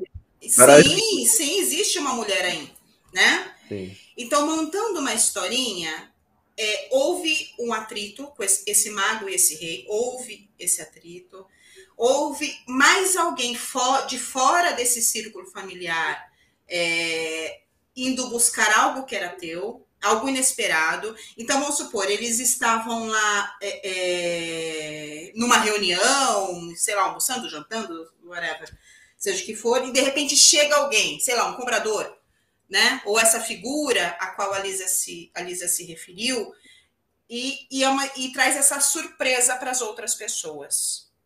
Não tanto para o devedor, né? Mas para as outras pessoas. É. E então se cria um ambiente conturbado. Essa figura dessa, eu não consigo ver a mãe, a dona Candinha, nessa rainha de copas. Não é. Não é a dona Candinha nessa rainha de copas. É, talvez a gente precise esmiuçar um pouco mais esse jogo para entender né, o que está acontecendo, mas talvez o Rick traga a resposta no jogo eu, dele. Eu, ó, eu, eu, tô, eu já sou mais objetivo por natureza. Eu, a partir do que vocês trouxeram, que o meu jogo disse, eu vou traduzir, daí a gente pode expandir, tá? Então, vou mostrar para vocês. Abre com sete de copas. Tá. Negativo, a estrela. E positivo, seis de paus. Isso para mim me vem simplesmente como uma cobrança. Onde está o meu tesouro? Onde está o que me é devido? Concordo com a parte da, da Lisa falando que é um agente externo, é estrela, tá? Eu só não sei se, para mim, é, no meu olhar, faz sentido pensar que é uma autoridade. Eu não vejo autoridade aqui no meu jogo. Mas, de repente, uma autoridade. Sobre eles. Uma idiota. Uhum. Porque aí lembrar, esse, é, esse, conceito de autoridade tem que lembrar dentro do cenário em que nós estamos lidando, Sim. entendeu? Porque, por exemplo, pode ser que para nós essa pessoa não tenha nenhum significado, mas para eles lá tinha. E aí, uhum. pelo seu jogo, pelo jogo que a gente fez aqui, alguém estava lá armado e chegou aos enfins. É seis de paus levando embora o que foi buscar. Sim. É. Então, então, a gente pinta esse cenário, né? É, sobre, sobre por que, que eu acho que não é a, a dona Candinha, essa rainha? A rainha? Hum. Porque você tem que lembrar que essa mulher estava com justiça cinco de espadas. Sim. Entendeu? Pelo menos eu estou associando o que a gente está fazendo aqui, entendeu? Uhum. É, eu acho que uma justiça rainha de espadas nunca ia ser fofinha como uma rainha de Não, não, uhum. não é, não é a. E um, eu tenho um passarinho que me conta aqui no meu ouvido que essa rainha de copas é outra pessoa. Sim, sim, é uma outra pessoa. Vamos colocar aqui a leitura da Thaís. Bora lá, Thaís. Justiça, resposta, mundo negativo, cinco de espadas positivo. Discu houve uma discussão entre os irmãos, a mãe em cima do muro, e toma uma proporção grande. Interessante que no cinco de espadas tem dois feridos e um terceiro com a espada. É isso aí. Opa. Então também, ó, a Thaís não relatou, mas ela está trazendo que existiam, além dessas três figuras centrais, pai, a mãe e os dois irmãos, existiam outras duas pessoas nesse, nesse cenário. Essas duas pessoas que não foram vistas, né? Sim. É, vamos seguir. Beleza. Aí. Então vamos para a próxima pergunta? Sim, vamos. Seguinte, galera, em toda investigação de homicídio é de praxe que se acione o perito criminal, né, que vai ser responsável pela análise do local do crime, e um médico legista, que vai fazer a análise do cadáver, com o intuito de identificar a causa-mortes e outros sinais que vão auxiliar na investigação. O problema é que as conclusões dos dois profissionais que participaram do caso foram completamente diferentes. Então, primeiro, tem a polícia técnica concluindo que Álvaro, utilizando a sua própria arma, matou o irmão matou a mãe e depois cometeu suicídio, disparando duas vezes contra o seu próprio coração. Não bastava um tiro, né? Eu Estudos acho, demonstram eu, que... Desculpa, desculpa, Ricardo, eu vou ter que te interromper. Mas hum. isso é bem coisa de brasileiro, né? É, você se mata você se comete suicídio com três facadas no peito, com dois tiros no coração, Boa, depois isso. ainda você tem força para se jogar da ponte. E se jogou no rio, exatamente. É, continua aí. aí é, temos esse cenário, né? Depois, o médico legista concluiu que o autor do crime foi Armando. Então, a discordância aqui e que ele teria assassinado o irmão depois a mãe. Após o duplo homicídio, ele teria praticado o suicídio com um único disparo na têmpora.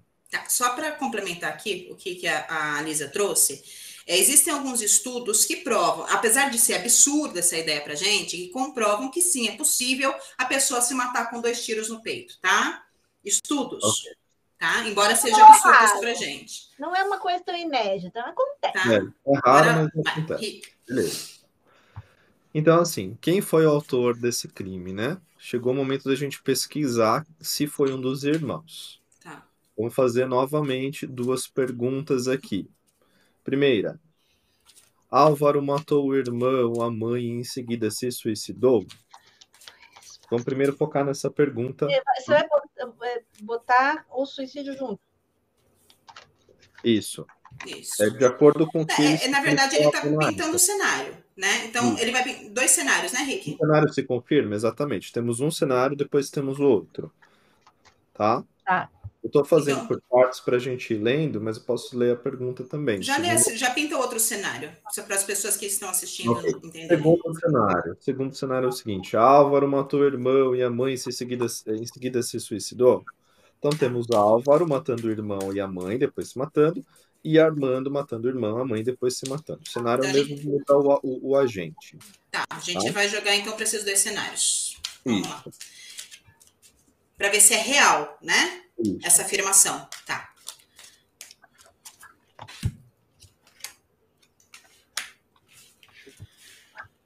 Álvaro e Armando.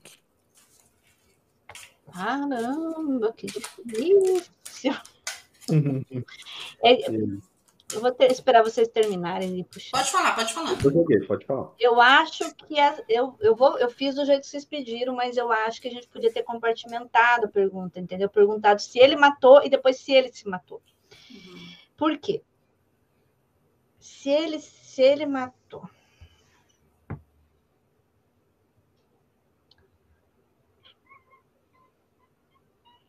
É que nós estamos trazendo aqui as versões oficiais, Lisa. Tá. Não necessariamente as verdadeiras. Que isso fique bem claro. Tá? São as versões oficiais da polícia técnica e do, mé- do médico legista. Não necessariamente o que realmente Ah, aconteceu. então a pergunta, a primeira pergunta é se a primeira versão da. da, da- Se da- o Álvaro matou o irmão e se matou. Primeira versão. Essa versão é verdadeira? ela não é nem verdadeira nem errada. Então, aqui, ó. que- Eu, eu, eu, tô, eu tenho que virar para ver. Eremita com cavaleiro de paus. Cavaleiro de Paus. Aqui me diz uma ideia de, de ações intempestivas, assim, reativas de alguém que estava bem quieto na dele. Ou seja, eu, tô, eu não saí para matar. Tá? Eu não saí de casa para matar. Eu não andei com as. Ainda penso que ele não andou da casa dele, porque ele não morava nessa casa. Ele só trabalhava nessa casa, que era a casa da família. Ele, ele não saiu da casa dele até a casa onde, onde houve o assassinato armado. Mas uma circunstância, uma coisa reativa, uma coisa impulsiva faz ele, ele sair dessa, dessa, dessa passividade. Porque não tem aqui uma coisa de, de premeditação tão grande, sabe? No, no negativo, ou naquilo que a gente chama por desafio, obstáculo, roda com três de paus. Sabe quando você começa a se embolar?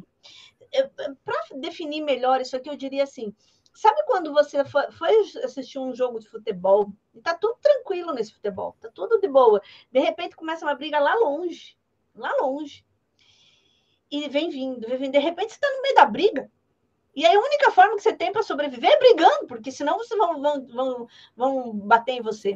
Então me dá uma ideia de que ele foi embolado numa circunstância tipo uma armadilha, é, porque ainda não consigo, não tem uma configuração no jogo de armadilha, mas é como se ele fosse assim, aquela, aquele cenário que vai te, te, te absorvendo, entendeu? E que no final das contas você está numa coisa que está fazendo até o que você nem queria. É, porque você tem uma roda com três de paus. Ele meio que estava encurralado no meio do turbilhão. Então, não, não saiu para matar, não era esse o projeto, não era essa a ideia, não era premeditado. Quer ver como não era premeditado? Nós temos um diabo com cinco de ouros des, um, um, desqualificando esse diabo, tirando o poder de habilidade mental, inteligência, perspicácia. Ele não tinha mais é, in, é, criatividade para lidar com a situação, muito menos autocontrole. E, só que um diabo, quando ele está assim, ele está irritado, ele está nervoso, ele fica, ele fica reativo, ele fica é, intempestivo. Então, aqui meio que é, aquela, aquela briga de irmãos que vai se calorando, crescendo, crescendo, crescendo, e, e eles perdem toda a estribeira. Eu não acredito que essa morte desta forma aí, como como, como foi, aconteceu. Não tá. foi assim. Mas também tem alguns pontos de verdade. O detalhe é que é, a história não é essa que foi entregue para a gente, não. Sim, sim, eu concordo, porque o meu jogo aqui já abre com o diabo, né? Eu tenho um cavaleiro de paus no negativo e um pajem de ouros no positivo. Então eu vejo nesse diabo uma outra figura manipuladora, né? Por trás de toda esta questão, né? Esse cavaleiro de, de paus me tira toda essa ação desse, dessa pessoa. Então, para mim, Álvaro não não se matou, não matou o irmão. O irmão. É, essa resposta me vem neste cavaleiro.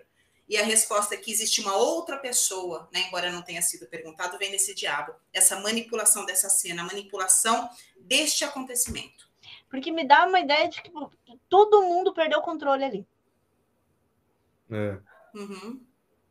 Tua leitura, Ri? Eu abro com página de paus.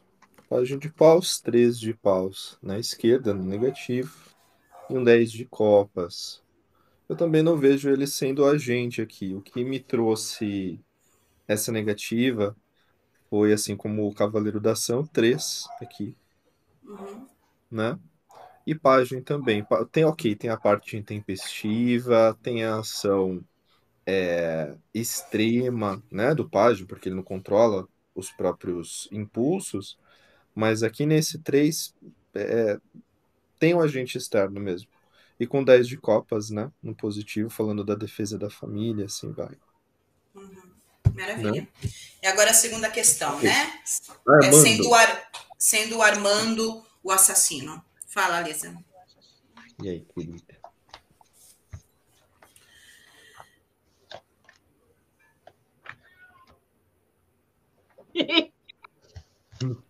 Bom, eu vim aqui para isso, né? Então. Imperatriz e cinco de espadas. Ah, amiguinho, foi ele, foi ele. É o Caim que bateu Abel. Foi ele, sim. Aqui eu, eu não Aqui a gente pensa em premeditação, porque a imperatriz não faz nada impulsivamente, ela pensa em tudo a longo prazo.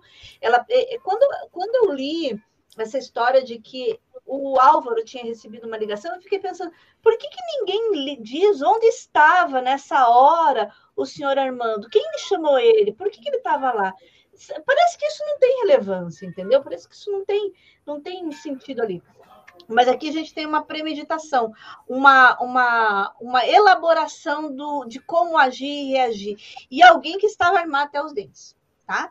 Alguém que estava armado até os dentes, alguém que estava pronto a qualquer coisa, disposto a fazer qualquer coisa, e, e usando um canhão para matar uma mosca. Para tentar resolver um problema desse tamanho, usou todas as potências de força que tinha. E, e bem agressivo, a julgar pelo resultado. É, eu estou pensando que todo o cenário, todo o cenário foi milimetricamente estudado antes, entendeu? Não é uma coisa de é, repentina. Pegando a resposta anterior que eu disse que eu disse que foi uma coisa que meio que o, o Álvaro foi cooptado, estava embolado naquela, naquela história. E aqui vamos, vamos, vamos pensar o seguinte: nossa reputação nos precede, né? Então, como a, a reputação do Álvaro era uma reputação meio escangalhada, escangalhada ali, sim. era muito fácil colocar a culpa nele, entende? Mas não. Ele, o que temos de, de negativo, obstáculo, que seja aí, mundo e as de ouros, há uma ganância muito grande. Eu quero ocupar um lugar mais importante aqui. Volta lá para o começo, entendeu? O filho preterido, o que faz tudo certinho, e mesmo assim não ganha o prêmio, a, a sobremesa no final. No negativo, no positivo, um, um mago com cinco de copas. É, caramba, nada que eu faço dá certo, né? Mas não tem uma porcaria que eu faço que dá certo. Eu acredito que a premeditação era vamos eliminar um problema. Até aqui eu entendo, porque nós temos uma, uma, uma imperatriz com cinco de espadas muito importante aí, entendeu? É uma combinação muito forte. Só que eu acredito que no meio do caminho as coisas é, perderam o controle, porque ele entrou no cinco de espadas. Tá, aqui é a minha leitura. Agora eu vou fazer uma dedução, tá? Um, cinco de espadas, não, cinco de copas. Cinco de copas dizendo assim: opa, não saiu direito como eu queria, o bolo não saiu direito, Uhum. o meu plano não, não ficou do jeitão que eu queria. Cinco de copas é o sangue derramado, né? Pois é. É, eu acredito que nesta, nesse embolo todo, entendeu? Mamãe foi defender. Mamãe Sim. passou na frente. Sim. E aí ele disse, ah, mas não era, você não estava combinado no meu jogo que era para fazer assim, entendeu? Tipo, chegou uma hora que ela diz assim, mas mãe, por que, que você vai se meter? Agora te matei, o que, que eu vou fazer agora? Como é que eu vou resolver esse problema? Entendeu? Então, é, a, a ação dessa mãe no meio da história, porque é, ela tem ela tem filhos também, ainda a ação de quem mais junto estava, tinha mais gente nessa história. Essas pessoas que estavam envolvidas nessa, nessa situação meio que não cumpriram o planejado dele, entendeu? Uhum. Então é aquela coisa é, do Garrincha, né? Ele já combinou com os russos, ou seja, o, o Armando ele saiu com um plano de casa, mas ele esqueceu de combinar com o irmão e com a mãe que, que cada um tinha que fazer nessa cena. E aí, como não saiu direito, saiu cinco copas, entendeu? A coisa degringolou a ponto de que a única saída pudesse ser ele se matar. Mas eu ainda não estou certa de que ele que se matou. Certo. Ok. Tá. E o seu Vamos Sam? lá. É, eu abro meu jogo com um sete de copas. Eu tenho um pajem de espadas no negativo e um cavaleiro de ouros no positivo. Mais uma vez, eu, eu trouxe cartas adicionais. Então, eu pinto esse cenário como algo. é, Eu não, não acredito que tenha sido ele o, o assassino. O assass... Quem matou, quem, quem de fato é, matou a mãe e matou o irmão. Mas eu acredito que ele tenha se matado. O que começa a fazer sentido com a presença de mais uma pessoa, o que faz sentido com a tua leitura. Então, provavelmente houve um plano, né? Existe uma quarta ou quinta pessoas, né? Aí nessa, nessa história que executaram o plano. E diante disso, Álvaro, o Armando, se mata. Porque as coisas não saíram exatamente como foi o planejado. Não estava planejado matar, não estava não tava planejado. Né? Temos Mas dois diante daquele, daquela situação e diante do desespero né, da situação, a mãe dele foi morta com quatro tiros. Dois tiros de uma arma e dois tiros de outra, ou seja, ou seja existia, né? Isso a gente vai ver um pouquinho é, mais para frente. Existia uma arma que não foi encontrada na cena do crime. Uhum. Então, assim, quando eu pergunto, né, se o Álvaro matou a mãe, me vem a roda. Quando eu pergunto se. Desculpa, se o Armando matou a mãe, me vem a roda. Se o Armando matou o irmão, me vem a temperança. Hum. Né? Se o Armando se matou, veio a força. Ah, Então, o que corrobora com a minha história, que eu tô contando com vocês, que o meu jogo tá trazendo. Tá? Rick, me conta. Vamos. Rainha de espadas abre. As de espadas no negativo na esquerda. Aí Você já fala. Papa na direita. Para mim, é, sim, é, tô vendo isso que vocês dizem no jogo e eu, eu não vejo o Armando efetivando esses assassinatos, mas eu vejo um dedo nele. Eu vejo um dedo dele, vejo uma influência Uma dele. participação, talvez o próprio plano, né, tô falando das É, estratagemas. das est- é. Gente, pense Nossa, bem, aí. pense bem, a Rainha de Espadas, eu vou vingar o trono corrompido, né?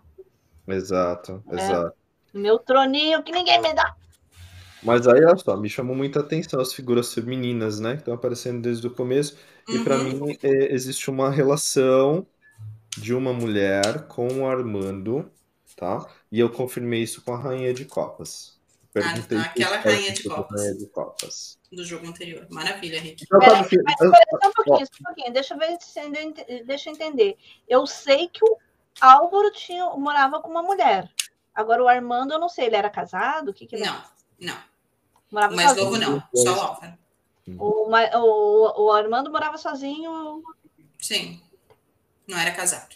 Só pintar o cenário que me veio, sabe final de filme? Que tá lá o ladrão, o ladrão tá ficando com a menina, ele fala assim: vou matar todo mundo, vou pegar a nossa herança pra gente, a gente vai viajar pro México, vamos pra, para Nova York. Aí chega no final, mata a família, a mulher mata ele, pega o dinheiro, tchau.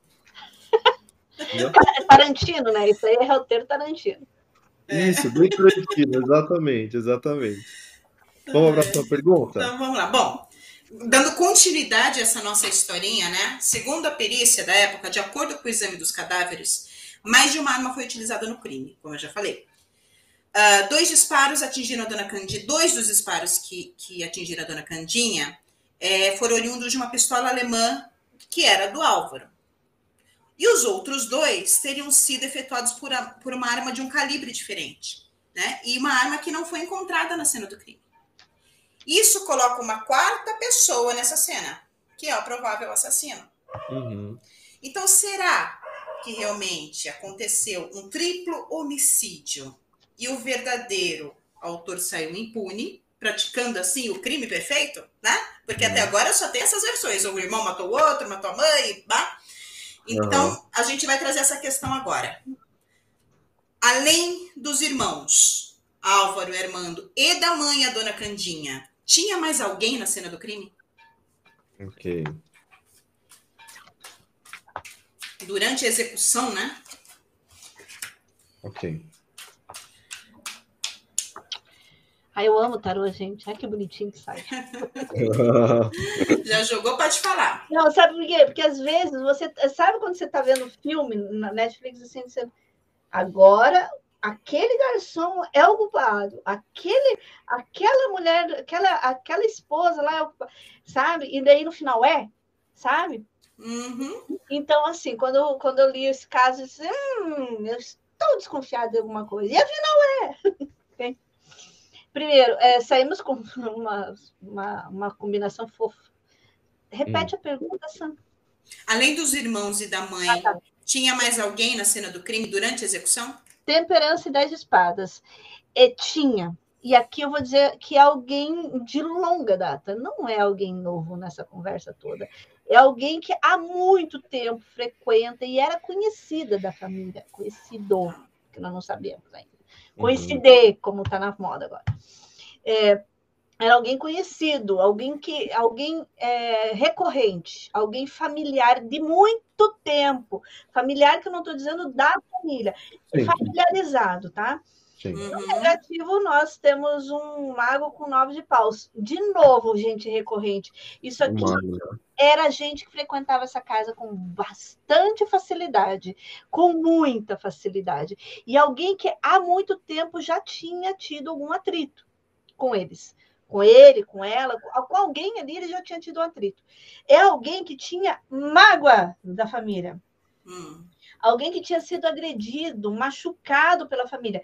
Repito que eu não posso, nesse jogo, ainda não consigo dizer se era pela mãe, pelo Álvaro ou pelo Armando, mas alguém que tinha uma dor pela família, ou seja, a família de alguma forma desqualificava essa pessoa, destratava ou não dava status ou bom, dá para ver que essa família era nada mais bem educada do que existia, né?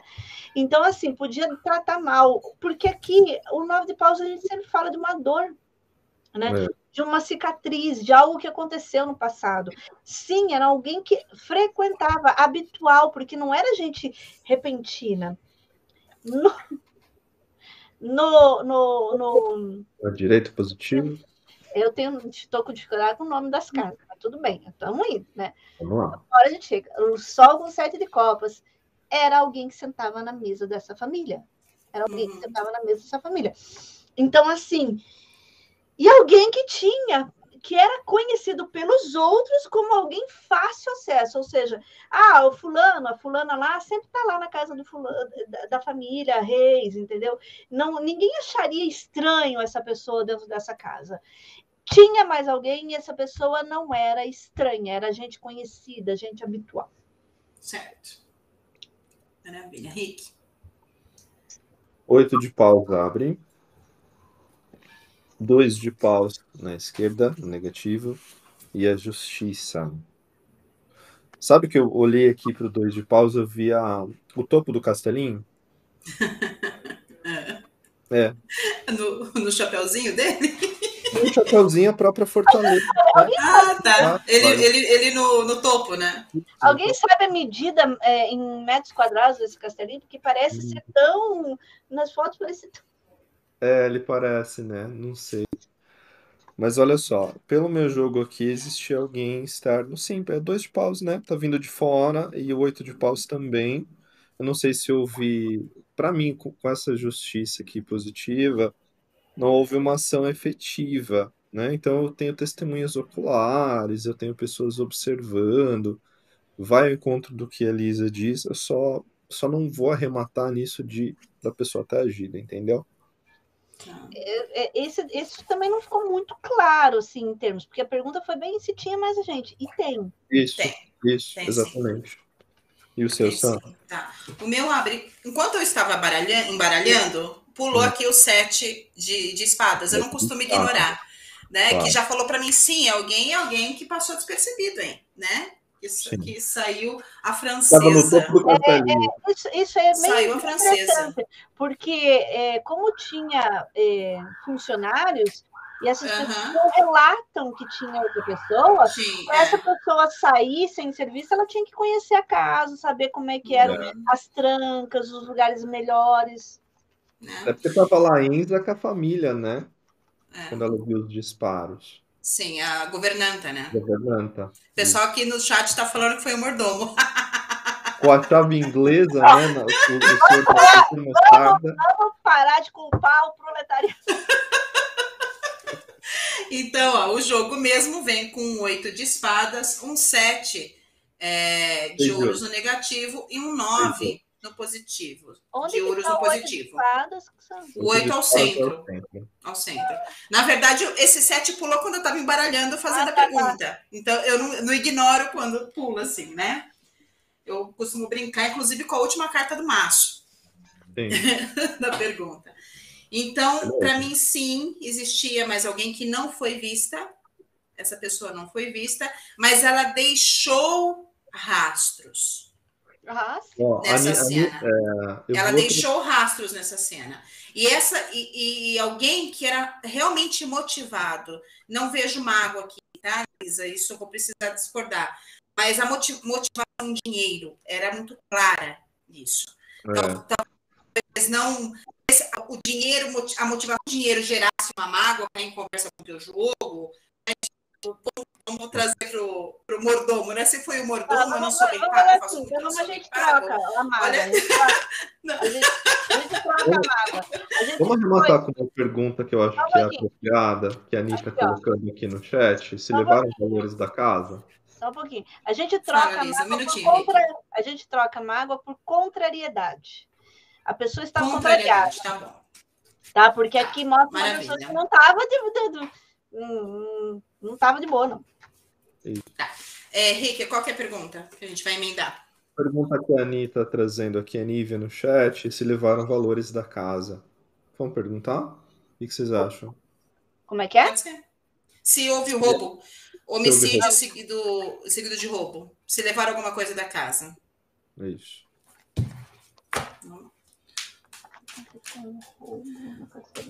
Eita.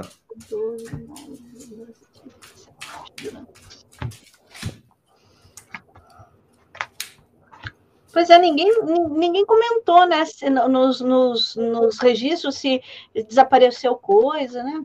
Ficou tudo pro governo depois, né? Pois é, mas se normalmente falam, nada foi roubado, tudo foi- teve falta de tal coisa. Sim. Porque nós tínhamos uma, uma, uma governanta lá que sabia o que, que tinha na casa. Sim. Sim. Exatamente. E aí, Lisa?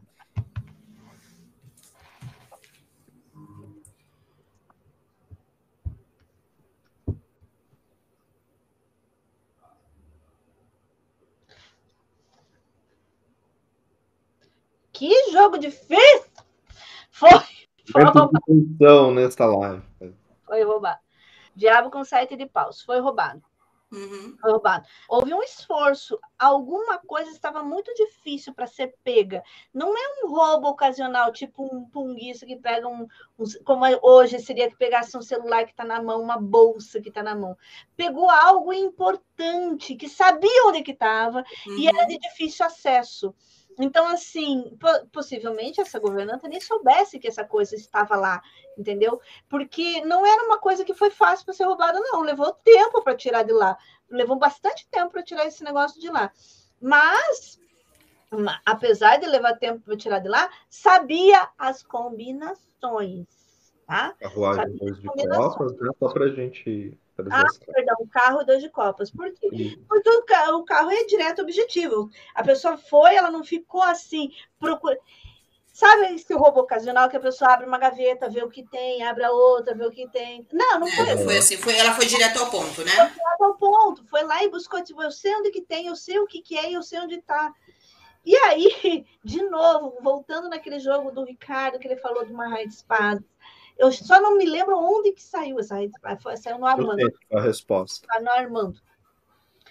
É um, um louco com raio de espadas, entendeu? Então, aqui, é isso que a gente fala de novo de é, é, vingar o, o, o, altar corrompido, ou seja, recuperar alguma coisa que eu julgava ser meu, entendeu? Uhum. Que eu julgo que me pertence e que eu acredito que foi tirado de mim aleatoriamente e, e sem a minha, a minha anuência como nós temos um louco aí, é uma coisa muito. É, é,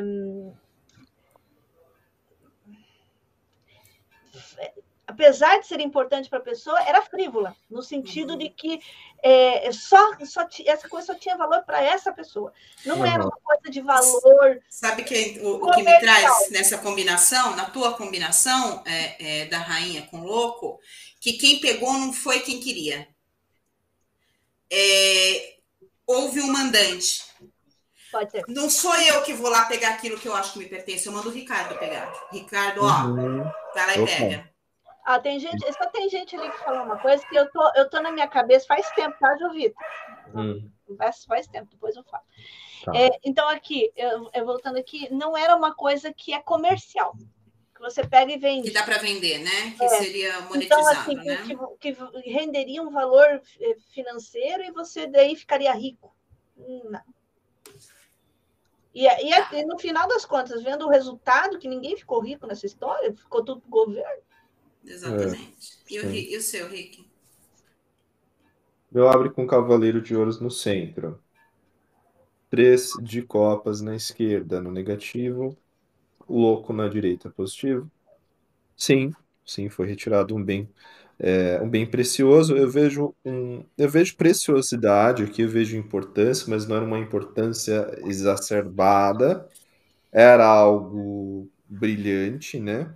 Provavelmente um metal precioso, alguma coisa assim. E tinha valor é, sentimental também aqui pelo três de copas. É, eu vejo também a parte da cobrança, né? Porque se foi. Se, se o cara estava endividado, estava rolando um monte dessas coisas, tem a parte do o que é devido, né? Nesse Cavaleiro de Ouros. O que, que vocês acham? E o louco carregando a trouxinha, né? Poucas é. coisas, poucos bens. Coisas frívolas. É, eu, eu, eu meu jogo. Por isso que eu tenho, eu tenho a impressão de que, peças de ouro. Né? Nessa, nessa, nesse, nessa noite, nessa tarde, é, tinha uma questão financeira, mas outras questões entraram também na discussão. Aí é aquela coisa, você lembra aquele dia que você não me deu uma bolinha de pipoca lá no, no cinema? Sabe quando você vai irmão é ótimo para isso, né? coisinhas e aí aquilo vai se volumando, volumando e uma briga que era por causa de cinco dinheiros vira porque mamãe não me deu o peito. É, sim. Bom, meu jogo aqui, tá? Com, falando com o de vocês também. Três de copas, Papa no negativo, aqui eu também vejo um mandante, né? Não também. o executor e sim o mandante, e o pajem de copas. Pessoa pegou o sim e foi direto ao ponto, aquilo que queria. Tá bom? Perfeito. Então confirma o jogo. Estou animada porque não achei que chegaríamos nesse tom. Tá? Não é? Deixa eu só falar aqui. A Lisa tinha perguntado a respeito, eu acho interessante, é, porque isso é histórico, né? A Cláudia trouxe aqui O um tamanho, dado sobre né? o Castelinho, né? Cláudia Caminati. Projeto original 1912 do Castelinho. Lote de meia quadra com pequena.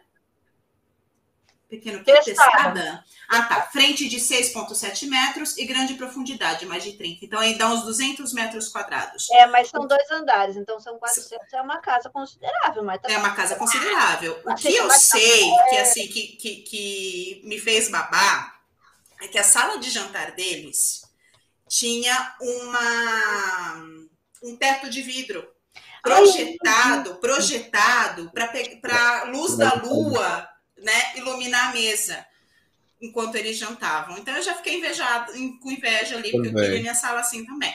É né? Então, deixa eu já aproveitar que eu estou aqui no chat. Deixa Coloca eu ver aí, aqui então. o Tiago. Tiago, o que, que ele trouxe? Rei de paus, imperador, que é, lembrando o arcano do, Do caso, e a roda no positivo. Questão de poder, algo que poderia dar poder a terceiros. Quem eram os sócios que eles tinham? É algo que poderia dar poder a terceiros. Muito bom. Gente. Ai, peraí, Acredito que os sócios levaram algo de fato, as vantagens da situação. Então, Sim. olha só, muito bom, Tiago. Deixa eu Fala. Rick. Fala que, o- que o Rick teve, teve um- uma. Tô tendo Ah. vários insights hoje, mas eu quero complementar essa, esse comentário com uma carta para trazer se faz sentido ou não. Tá. Papelada de imóveis. Papelada de imóveis? Se foi Foram. alguma foi papelada? Se não será que não foram os documentos dos imóveis da família, por exemplo? Vamos com uma carta confirmar isso ou não? É. Isso, uma Vamos, carta. uma única carta, Lisa. ou o quê? Se foram papeladas de imóveis. Se, se o roubo foi O roubo. papelada de imóveis. Vamos ver. Uma carta, hein? A tua uma carta para mim é um par, né? Tá, pode ser. Vai. É porque eu trabalho, senão eu vou ter que pegar outro baralho para pegar tu misturando. Não, claro, pode ser. É, lua com dois de paus. E aí? Foi, foi, mas é algo planejado. De novo, eu consigo ter a ideia de que é algo planejado. E o seu Sam? É, também acho. Com a temperança. Mago. Arcanos maiores. Ah, caramba! Eu ainda, eu ainda considero, gente, que Documento. Algum, gente, algum documento. Isso Um é documento fato. eu importante. ainda considero Algum que não, documento. que não era assim. Hoje eu vou sair de casa, matar aquele povo todo para pegar um monte de papel. Não foi assim. Mas Foi sabe alguma- aquele negócio de novela? É, Hoje seria o, o- a foto no, no, no celular que você tem contra mim? Que eu vou lá e roubo o seu celular, mas tá na nuvem aí, fodeu? aí vai lá, daí discute, daí não é bem isso. Aí entra outras questões, daí traz problemas de outras naturezas. Aí vem uma questão financeira. E daí Sim, tudo vai é, é um desenrolar muito grande. É um desenrolar muito grande, tá? Não Mas é eu concordo Beleza. que foi papelada que pegaram. maravilha. Muito bom, muito bom, meninas. Vamos para a próxima pergunta? Bora. Bora lá, Agora- vem comigo. Ó, Eu falei, eu não falei, tô me segurando.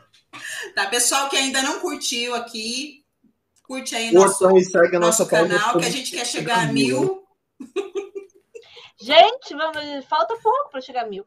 É, e, e dão uns likes aí e like. Isso, ativa o sininho, chat. colabora, colabora com a gente. e para o pessoal que vai ver depois, comenta embaixo nos comentários. Comenta, Isso. E vai ficar para depois também. Porque Maravilha. assim o, o vídeo sobe, né? E vai que aparece o, o, o, o, o pessoa. Era eu que estava lá, Fui eu que peguei os documentos? Vamos para a pergunta. né? Porque a essa altura Não é? Vamos lá, contexto. Vai, Rick. Embora alguns indícios apontassem para a presença de uma quarta pessoa na cena do crime, como o posicionamento dos cadáveres e o disparo por mais uma arma- arma de fogo, a polícia descartou a possibilidade dessa pessoa. Segundo relatos, o processo desapareceu e todas as fotos tiradas do local do crime pela perícia foram perdidas em um acidente bastante conveniente. Sim. É, eles não podiam voltar lá e tirar de novo, né? É, as fotos que se tem hoje são as fotos da, da imprensa, dos jornais. Só. Nada do que a perícia, nada tem. Isso. Então eu tenho duas perguntas aqui, tá? Tá. Primeiro, por que a polícia descartou a possibilidade de uma quarta pessoa no crime? Interrogação. Segunda, as fotos da cena do crime foram perdidas num acidente ou destruídas de propósito? Então vamos perguntar se foi destruído de propósito. Ou Tá. não pode, né? É. Isso. Primeiro, se a polícia descartou a possibilidade, por que que, ela, que a polícia descartou essa possibilidade e se as fotos foram É, pedidas. não, vamos des- confirmar o relato, tá? O relato é: as fotos foram destruídas no acidente. Isso é real? Ponto. Tá? Então, a primeira, porque a polícia Porque descartou a a polícia descartou a possibilidade. Tá. possibilidade de uma quarta pessoa na cena do crime. Por quê? Porque isso aconteceu. Gente. Porque, porque alguém baralho. botou muita, muita, 10 de paus, muita, muita, muita, muita pressão, mas, mas sufocou o chefe de polícia, alguém de fora, de novo, alguém de fora, torre, alguém de fora chegou e disse assim, fica cala a boca, fica quieto, entendeu? Não, ou você perde o emprego. 10 de paus, alguém com mu- muita força pressionou a polícia a tomar essa decisão. Não era a primeira, não é o caminho natural da polícia. Alguém com dinheiro no negativo, é, Rei de espadas e carro e rei de ouros. Ouro. É, alguém com muito dinheiro, com muita influência, e eu ainda entendo que essa influência, de novo, é de uma autoridade legal, ou seja, de alguma pessoa ou que seja oficial. Aqui pode ser um, um desembargador, um advogado, porque eles eram advogados, entendeu? Lembrando desse detalhe. É, pode ser alguém dessa natureza, que é um amigo, sabe? Um amigo do amigo que ajuda a gente lá a fazer não sei o quê. Mas também pode ser, sim, o, o chefe direto do, do, do delegado, porque aqui é uma figura de autoridade com muita importância e experiência, alguém muito mais velho nessa história toda.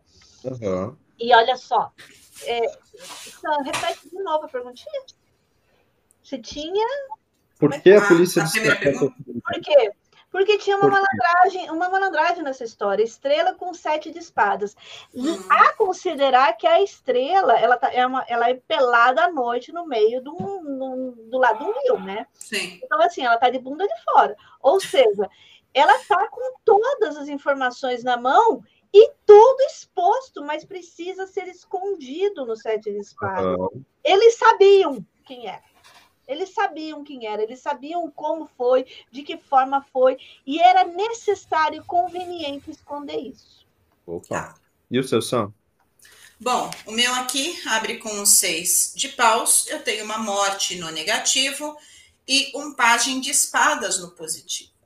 A gente sabe, e é uma coisa que acontece até hoje, que quando acontece um crime que toma uma grande proporção na imprensa, a polícia ela é cobrada a encontrar o responsável.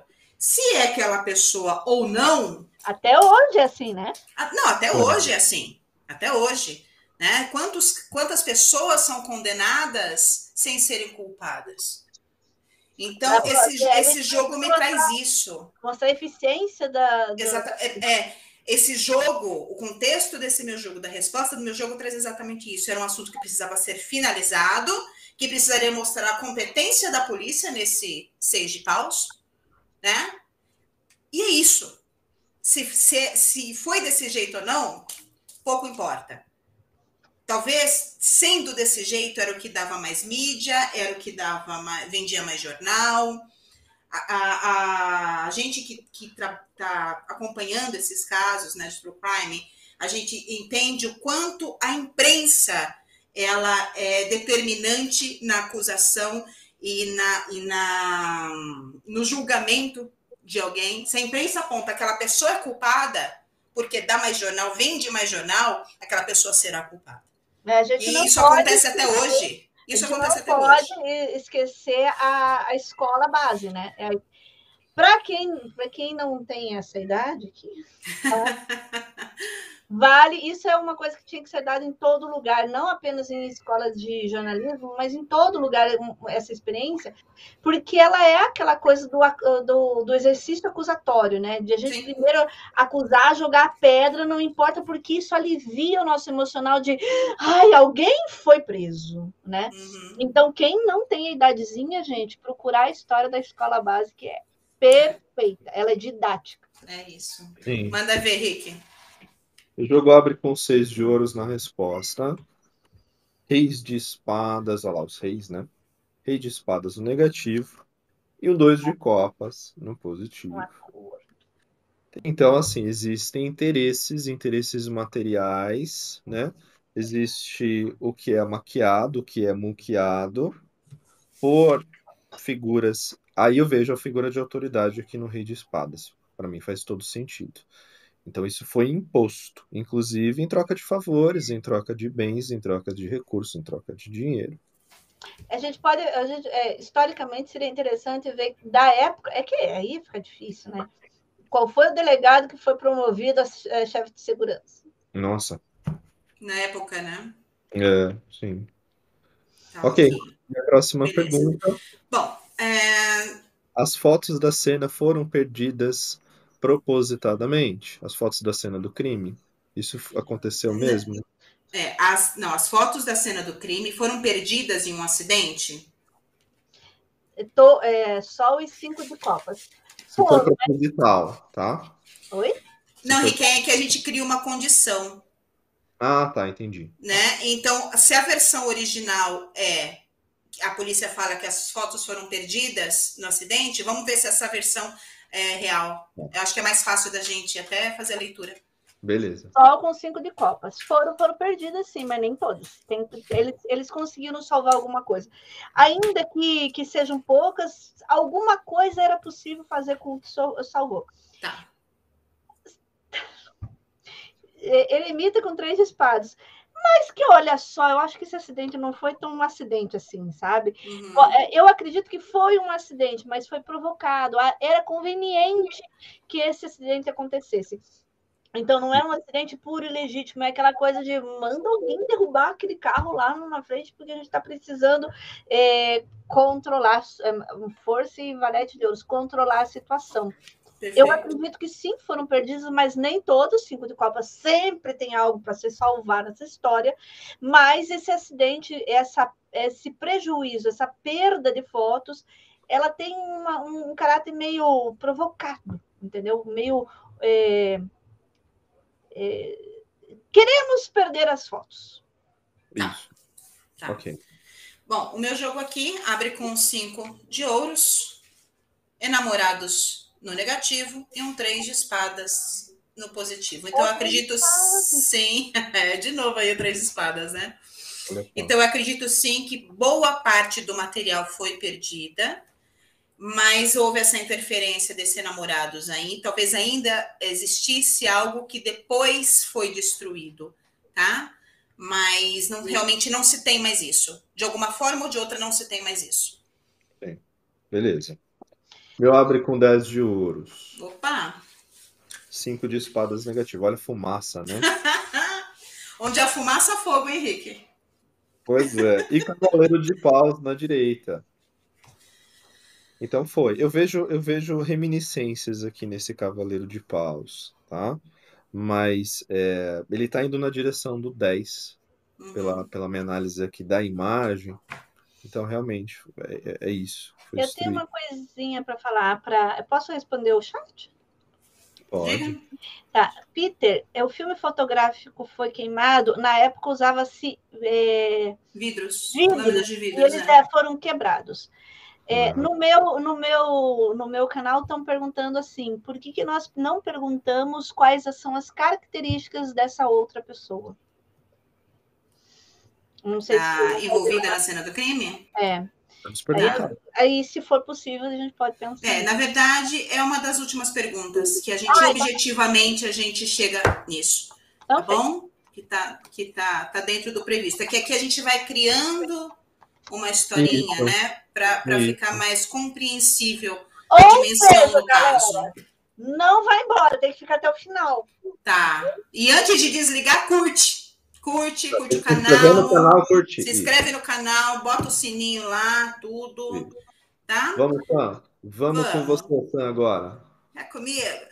Bom, naquele dia, por volta das 21 horas, a governanta da família Enza ouviu diversos disparos de, de arma de fogo. Ela morava na casa, né, em, um, em um- em uma edícula, dentro do castelinho.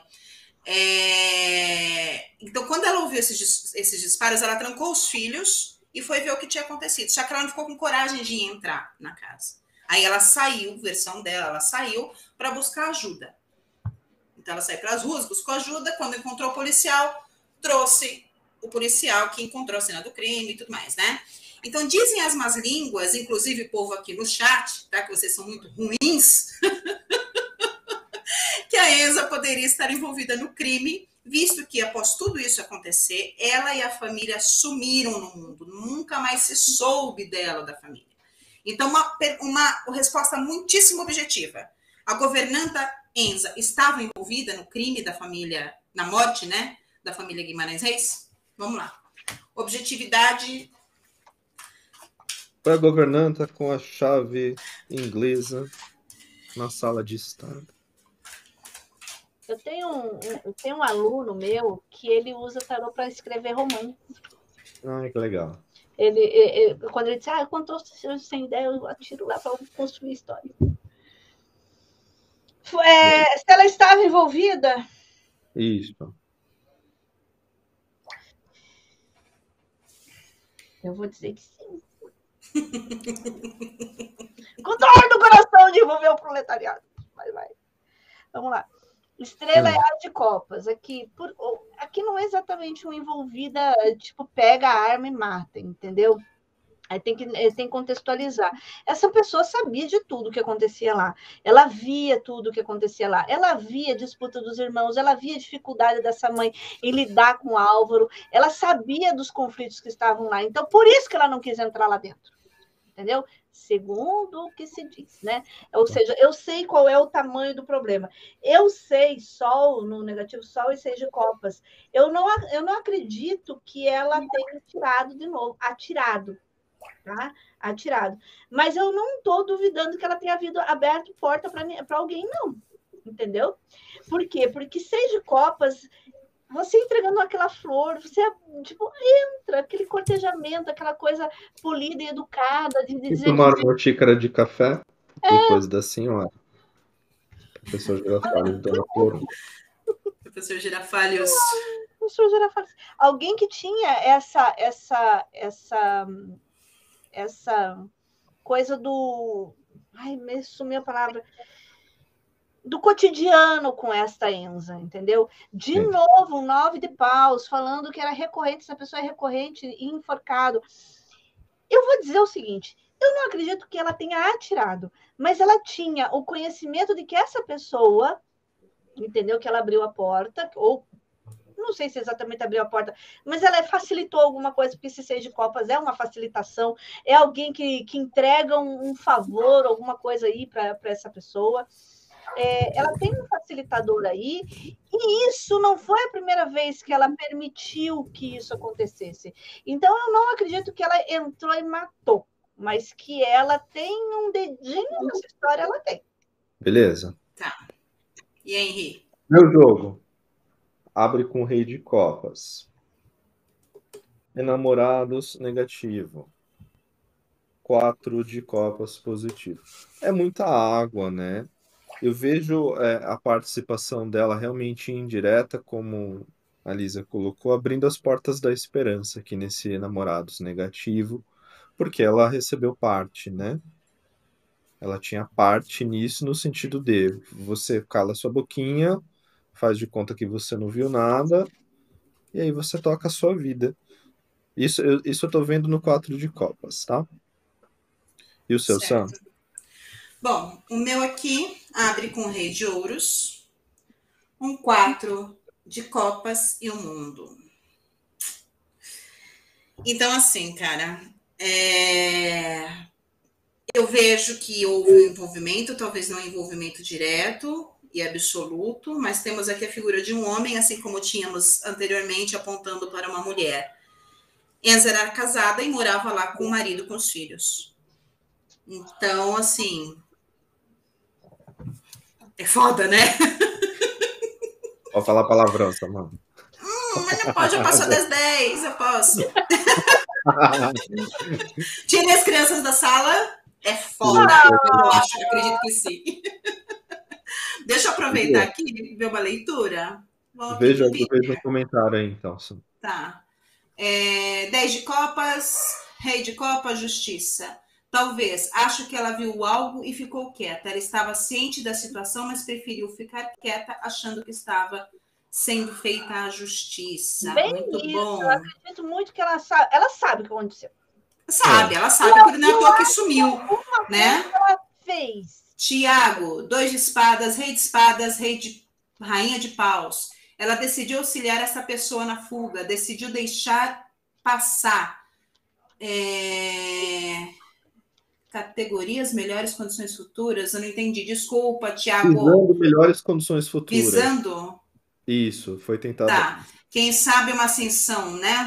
Prometeram algo para ela, enfim. Isso. Então ela, ela sabe, segundo os jogos aqui, ela sabe o que aconteceu, né? E sumiu para que não precisasse falar. Então tem, a gente não pode negar que tem envolvimento. A partir do momento que você faz de conta que não vê, você é cúmplice. Mas assim, e ainda assim, aquela coisa, tudo bem, eu fiz a cagada de, de facilitar alguma coisa aí. Tá, chega a polícia, ó, chega o jornalista. Ó, gente, eu não fiz por mal, mas olha só, eu sei quem é. Já muda a história, né? Não é a pessoa.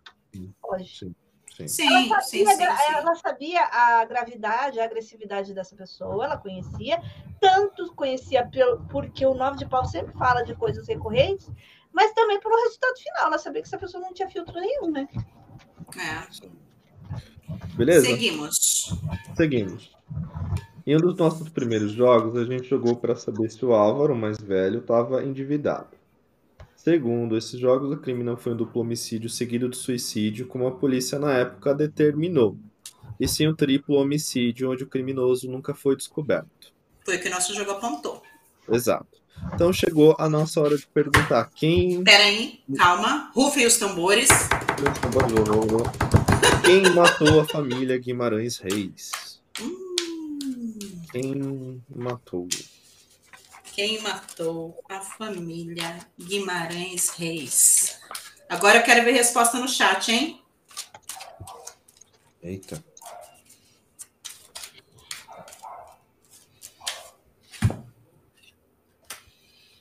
Meu Deus.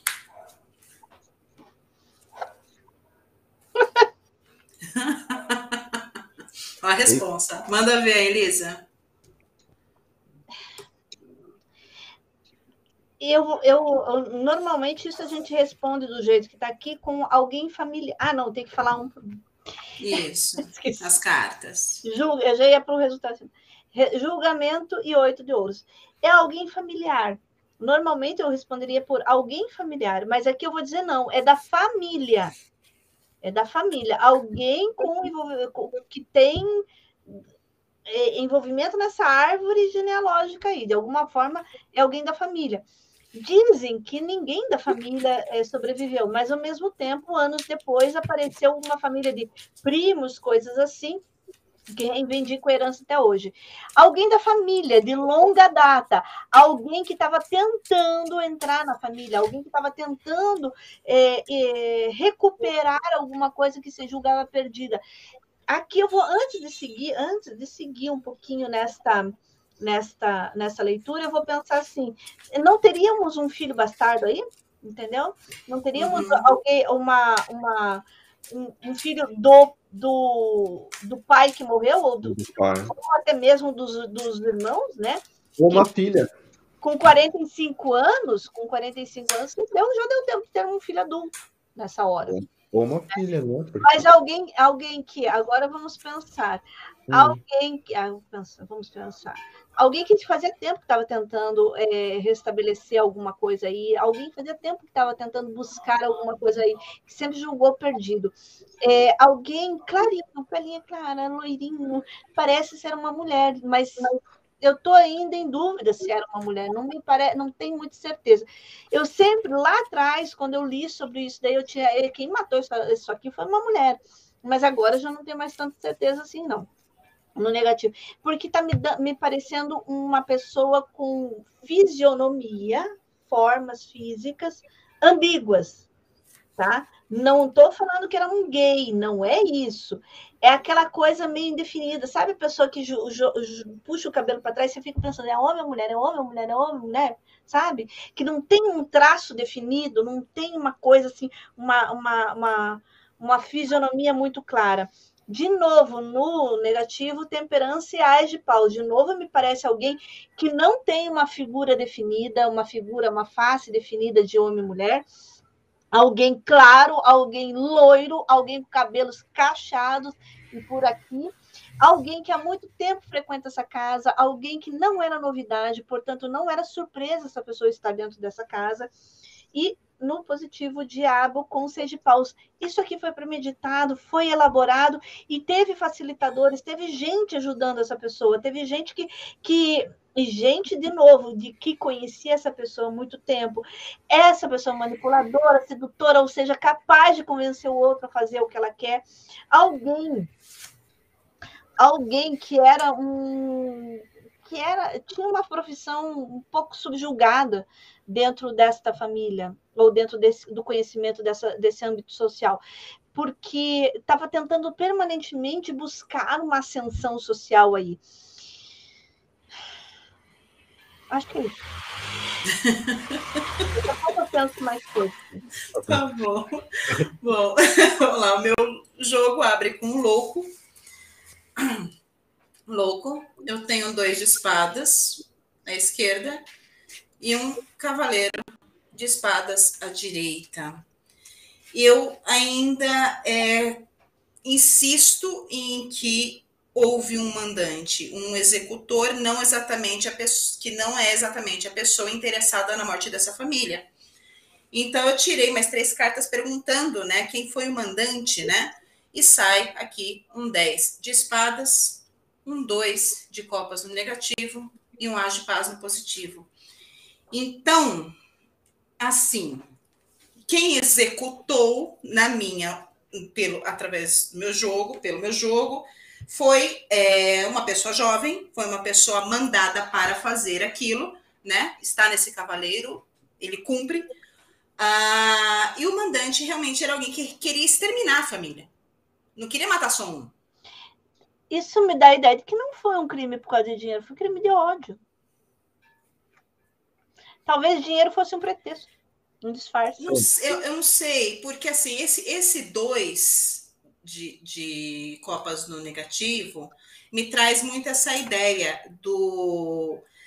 Eu, eu tento entrar, eu tento fazer parte, mas não me deixam.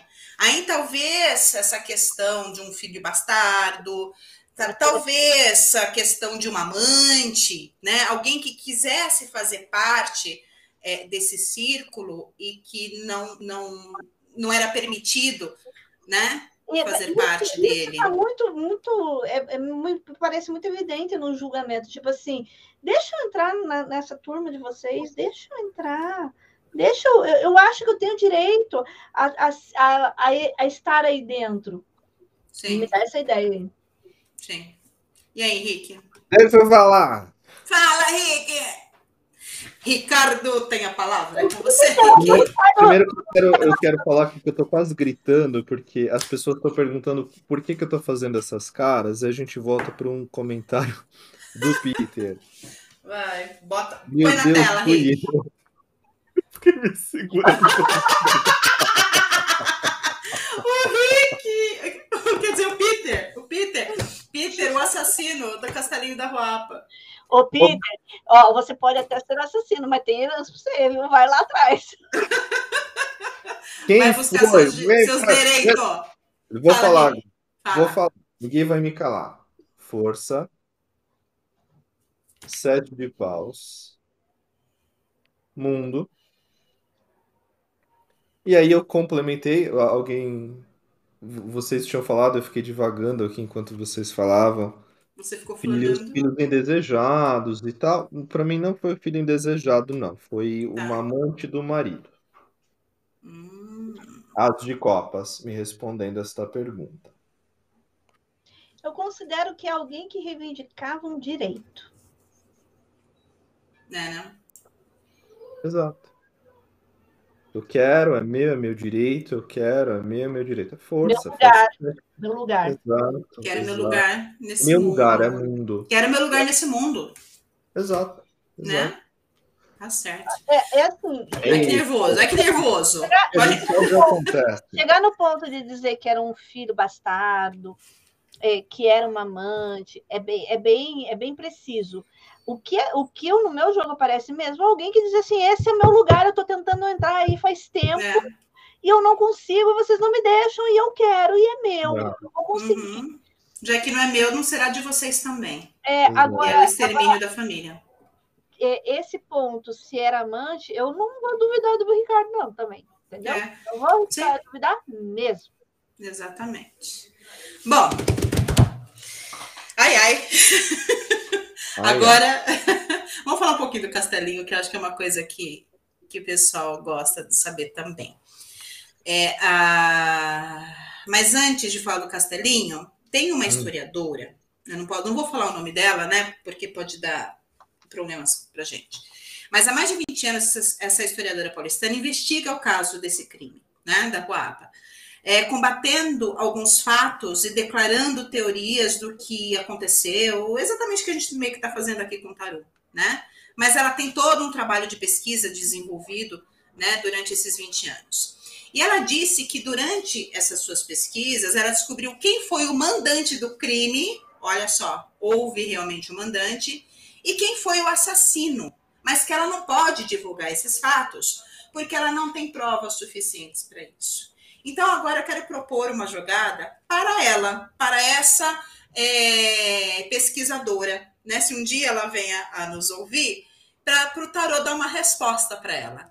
O que ela descobriu sobre quem é o assassino e o mandante realmente está correto? Vamos dar essa resposta para ela?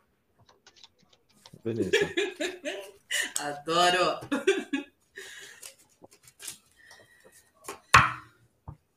Hum. Vamos agora falar com os, com os que estão vivos, né? É. O que ela descobriu realmente está correto? Seja lá o que for, né?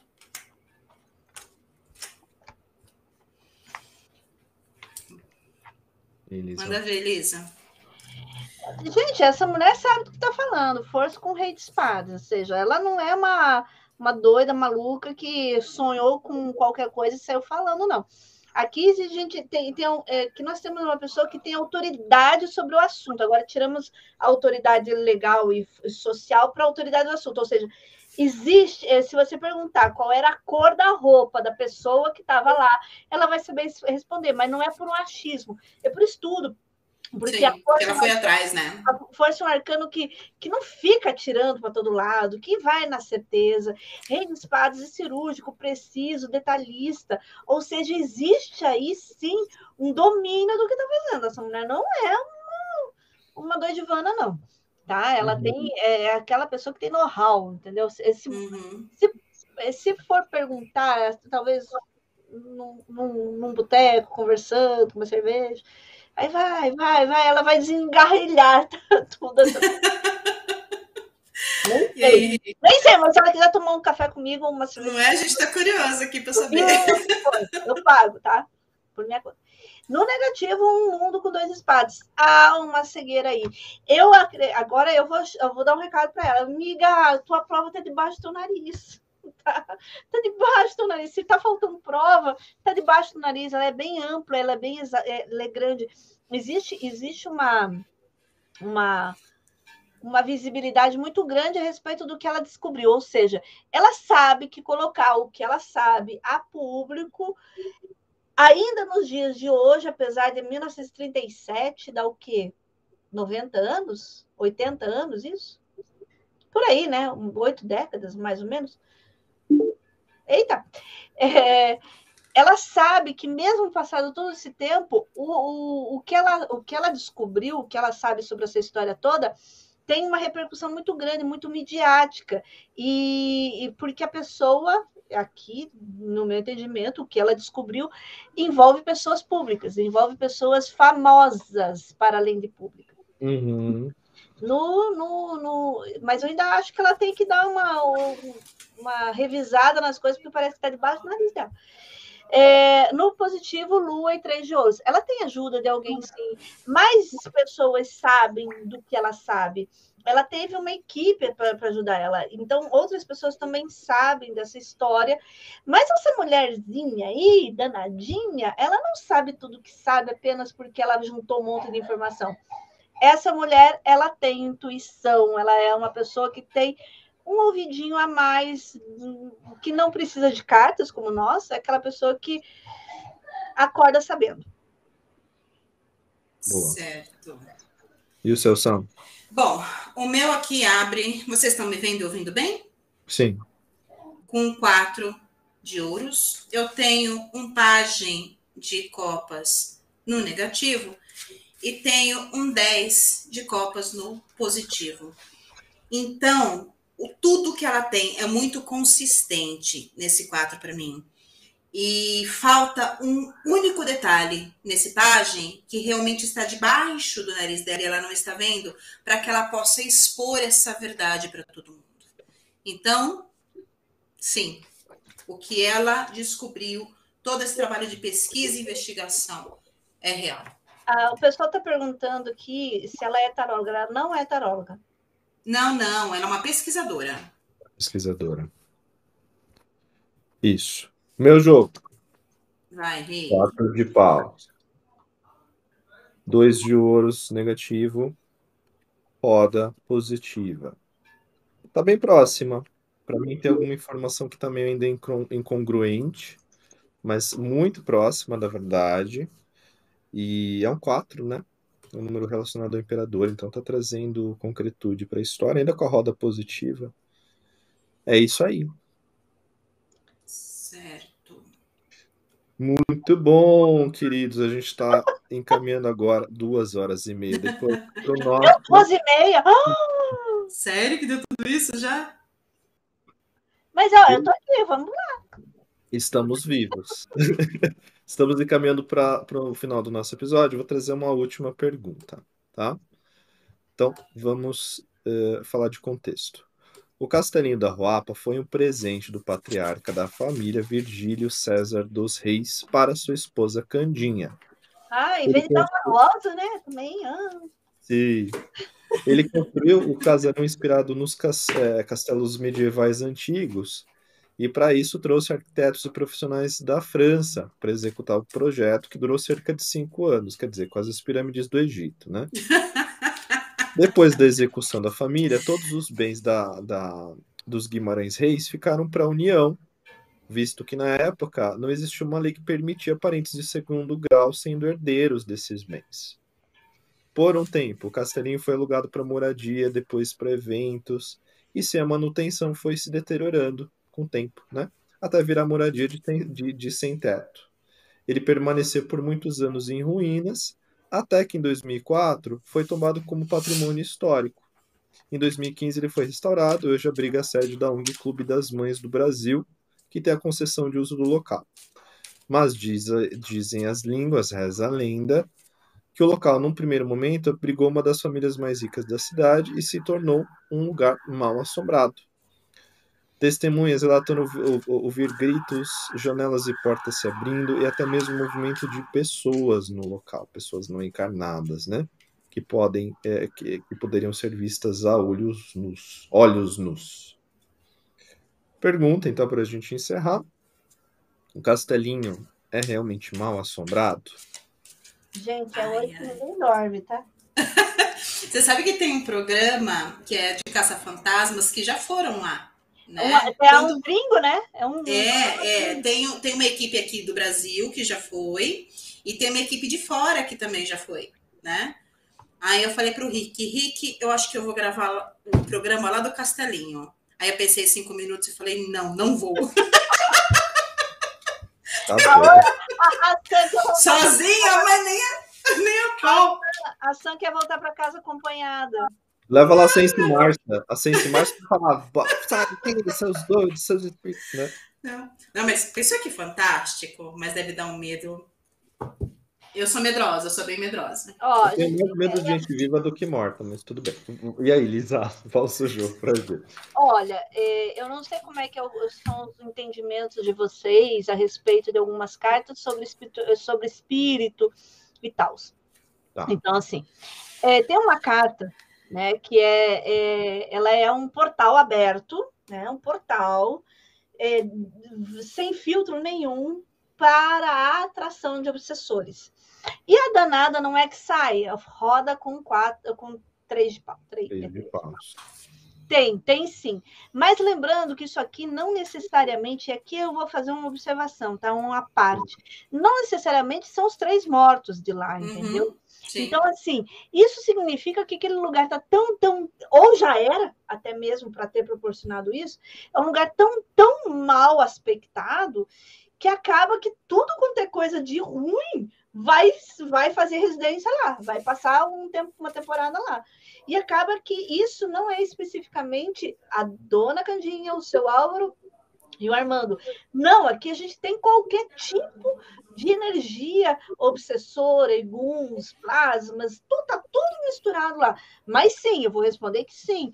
Apesar de que também, veja, é, eu não volto a dizer isso aqui, é isso que nesse ponto que a gente está falando é bem delicado porque envolve o conceito de religiosidade de cada um, né? Então, assim, é, de alguma forma, alguma coisa vai por cima de. Ah, gente, agora é hora de, enfim, viajar aqui.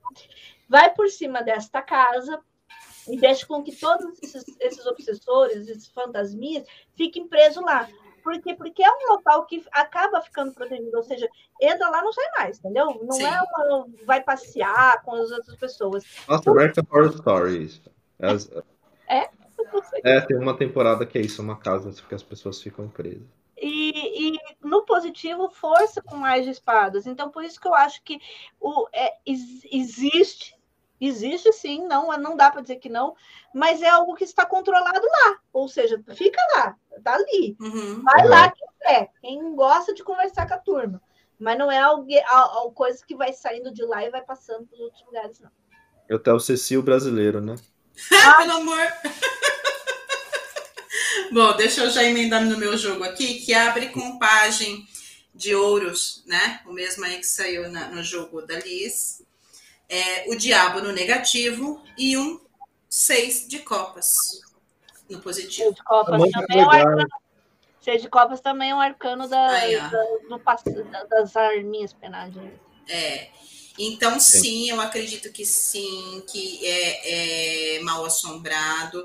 E eu concordo com a Lisa é, que não sejam eles, tá? Porque eu tirei mais uma carta aqui, um oito.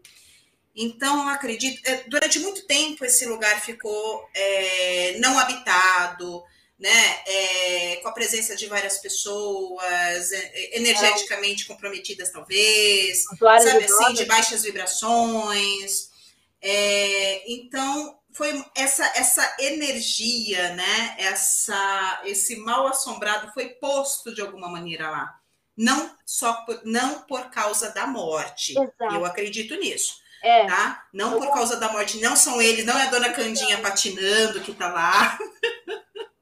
Uhum. Não é a dona Candinha é, patinando. É, é a, mesma, é a mesma frequência, me dá a ideia, a mesma frequência, por exemplo, de hospitais, delegacias. Sim, foi, é, uma, foi uma energia construída com é. o passar do tempo, exatamente. Você, você, okay. você trouxe a palavra que faltando. Vou fazer a minha tiragem e vou arrematar. Tá. Carruagem no centro. Oito de espadas na esquerda e seis de copas na direita. Agora tem que ter um aviso aí no teu jogo, tá? Vai, continua. Bora lá. Então, assim, eu, eu tenho que parar de falar bora lá. Toda vez que você falar bora lá, vocês me dão uma porrada, tá? Mas eu, assim, eu desenvolvi um olhar particular sobre essa questão assombração. Não, não tô falando o que é isso, tá, gente? Mas só pra gente refletir. Todo lugar que a gente for ver, morre gente, né? tem espírito. Espero que não tenha nenhum espírito ruim aqui para me atrapalhar, mas com certeza ajudando tem. Então, assim, falar assombrado. É, entendeu? Desde a criação do universo. Será que alguém não morreu na esquina? Então, beleza, é isso que eu queria falar. Agora sim, em relação a este local exatamente, vamos pensar na localização, gente. É centrão de São Paulo. Uhum. O que, que tem no centrão, de, no centrão de São Paulo? uso de drogas e abuso. Droga, sexo e rock and roll. Violência, né? Assassinatos. Hum. Então, nada diferente. Sim, tem. A carruagem abre falando disso. Uma carta que traz esse, essa espiritualidade. E eu tenho uma impressão também que acabou se tornando um lugar de, de devoção das pessoas pelos seis de copa, sabe? De alguém lá entregar florzinha, e foi criando uma egrégora, foi criando uma energia, e as É. forças também ficam restritas a esse espaço, oito de espadas na esquerda. Qual que é o aviso que você viu aqui nesse jogo, Lisa? Como abriu com o carro, o carro é um médium, né? Porque carro é o cavalo. Opa, Não, não, nas religiões africanas, o cavalo é o que incorpora. Se for alguém apto, alguém que tem essa habilidade, for dar uma passeada lá, vai, vai ter uma surpresa. boa. Na verdade, não banda, né? Tem uma religião brasileira, é o cavalo. Tá certo. Verdade. Sim. É? Então, deixa eu só ver aqui a leitura do Peter. Dois de ouro, seis de espadas, dois de copas. Vejo espíritos, vejo a imaginação das pessoas agindo. Eu acho que é over. Gente, tá muito pequeno. Over alguma coisa. Claro Overrated, que, overrated é. é que a minha Então, tela tá parece tão pequenininho, cara, que eu acho que eu preciso de uma lente de aumento aqui, né? Vai. Claro que vai ter espíritos, mas não é tanto assim. É mais história, é mais o imaginário coletivo, né? Eu acho que é o que o que o Rick tá, que o Rick não, que o Peter falou. Só colocar aqui a mensagem da O Nívia, da Nívia já saiu que tá cheio de gente lá. aqui É. que o pessoal tá falando no chat que não vai jogar, não sei o que, que tá com medo de jogar, e a Nívia botou aqui que não tem problema nenhum jogar para assombração. Meu jogo saiu lua no negativo, ou seja, a casa está repleta de almas penando, mentes desencarnadas, seres em sofrimento. Muito bom, Ni, obrigada também pela sua contribuição. Sempre bem-vinda e sempre rica, Nívia. Bom, Liz, agora é com você, né? Ah, Quais considerações você gostaria de deixar? Existe alguma pergunta que a gente não fez que você gostaria de fazer para a gente fechar esse caso, amarrar e todo mundo ia acender vela para a assombração tudo? Eu acho que a gente fez a- a- as perguntas. É, seria interessante de pensar se um dia e CPF dessa pessoa, mas eu tenho um, para mim um entendimento para aquele mundo com duas espadas que está lá naquela Que senhorinha vai vir à tona. né? que É, no meu 10 de copas também, vai vir à tona. que, que isso é, uma, uma- é um tempo e que as coisas tudo tem o seu tempo. Eu quero agradecer do fundo do coração, fiquei surpresa com o convite, assim, tipo, porque assim, vocês primeiro me convidaram, mas não me disseram sobre o que, que era, né? Então, assim, sobre qual caso. Eu disse, vamos, vamos mergulhar no escuro e vamos ver no que, que vai dar. Eu adorei ficar esse tempo todo com vocês, uma sexta-feira à noite, para arrepiar o cabelinho. Quero ver quando for sexta-feira 13 para vocês, hein? Ó, vocês já pararam para pensar nisso? Vamos ver. Faremos um especial sexta-feira 13. Eu adorei conhecer o pessoal aqui, o Peter, a Cláudia, a Nívia, que está aqui no, no chat. Um beijo para todos os meus alunos que estão lá no outro chat, Melissa, a Magda, o Rodrigo, tá cheio de gente lá. Eu adorei a experiência, eu adoro esse tipo de coisa, adoro, eu faço esse tipo de coisa. Foi uma delícia fazer, se houver uma chance, me chama não. Pode deixar. Pode Ah, outra coisa, de realizar. peraí, outra coisa. Ah, esqueço. Porque eu esqueço de mim, entendeu? Esqueço Isso, fala dos seus projetos. eu esqueço de mim. Então, a primeira coisa é, eu estou no, no Instagram, tarô.descomplicado, lá tem conteúdo todo dia, todo mundo pode falar comigo diretamente, ou no meu canal do YouTube, Tarô Descomplicado. Tem conteúdo também, não é todo dia, porque conteúdo para YouTube vocês sabem que é difícil, Sim. mas a gente está lá fazendo o nosso, nosso joguinho, nossa, nosso trabalhinho. É, quem quiser me, me fazer consultas comigo, estou aqui, eu faço consultas online com o mundo inteiro. E ano que vem eu tenho um curso abrindo de tarot, tá? de o curso de formação. É um curso bem extenso, são 10 meses, é bem é, são quatro horas de aula, cada aula, então assim, é, não é não é flash, entendeu? Então quem vem tem que vir preparado. Tem, a pessoa recebe o livro que vocês mostraram lá no começo do, do- da live. Esse livro não é vendido na, na livraria, é só, é só para quem faz o curso. E quem quiser fazer inscrição, as inscrições estão abertas. De toda forma, para fazer inscrição comigo, nos meus canais de comunicação. Eu quero dizer que vocês foram geniais nesse projeto. Eu amei, entendeu? Daqui a pouco vocês vão cham ser chamados para os paranormais lá. Parabéns pela iniciativa, foi muito bacana, principalmente porque é interativo e todo mundo pode participar junto. Sim, muito bom, Lisa. Muitíssimo obrigada. Adorei te conhecer. Já te acompanhava na rede, né? Quando o Rick trouxe a, a ideia de te convidar, falei assim, pô, legal, né? Uma pessoa diferente, é, distante do, no, do nosso, distante, assim, diferente do nosso meio, né? Porque eu acho que tarólogo tem muito essa parada de panelinha, e o que a gente quer mostrar aqui é que não precisa disso, né? Isso. A gente pode caminhar em todos os, em todas as, as casas, em todos os lugares, somos tarólogos, somos professores de tarô, então a gente é, tem que, tem que ter, né, essa, essa é, uma coisa união, essa parceria, né? Eu gostaria muito que a gente pudesse ter uma união, o, o, a, a, o coletivo dos tarólogos, para lutar, para reivindicar o tarólogo como profissão, porque o astrólogo tem isso para uhum. um catálogo de, de profissão, e a gente podia trabalhar um pouquinho mais nisso, porque essa coisa de trabalhar o, o tarô que não é uma coisinha assim de depois do almoço a gente brinca no domingo, sabe? É Sim. É uma profissão, uma profissão que pode, que, que tem, você pode viver disso, você pode, é, você estuda, você ensina, você pode regularizar isso para isso até ficar um pouco mais bem aceito na sociedade. Eu só quero complementar, Lisa, te chamei porque eu, eu já, a gente já se acompanha nas redes, sociais, nas redes sociais faz algum tempo, e eu vejo a, admira, a admiração que os seus alunos têm por você. Isso é tão bonito, né? E como professor, a gente pensa, olha, olha isso, gente, as pessoas que valorizam é a nossa Sim. instrução, que valorizam o nosso trabalho. Então, assim, você traz leituras é, geniais, transparentes, elucidativas, os seus insights são incríveis. Então, é, a gente vai honra de você aqui, tá? Muito é, Muitíssimo obrigada. Eu fico bem feliz e, assim, é uma experiência deliciosa, sabe? Parabéns para vocês, vocês foram geniais, entendeu? E eu espero que os próximos convidados tenham, tenham esse acolhimento, tanto do, do, do público como de vocês, como eu tive, porque eu me senti super à vontade. Muito obrigada de coração. Um beijo para todo mundo, beijo Beijo, obrigada. E antes de me despedir, né, Rick fecha o programa hoje, mas antes de me despedir, eu quero agradecer um carinho que eu recebi ontem do Humberto Barino, que é esse livro aqui, gente. Os Destinos do Cartomante. É um livro escrito por ele. Ele utiliza o tarô de Tote, ele é aluno do Goya, né? Editora Cartola. Eu não tive tempo, né? Só dei uma folhada. Gostei bastante do que eu vi de início. Então, aqui, ó, quero agradecer o carinho, Humberto. Muitíssimo obrigada pessoal aqui. já temos recebidinhos, tá vendo? Recebidinhos, já tá virando blogueirinha! Eu vi esse, eu vi esse, esse livro no, no Instagram de alguém também, agora tanto Foi, né?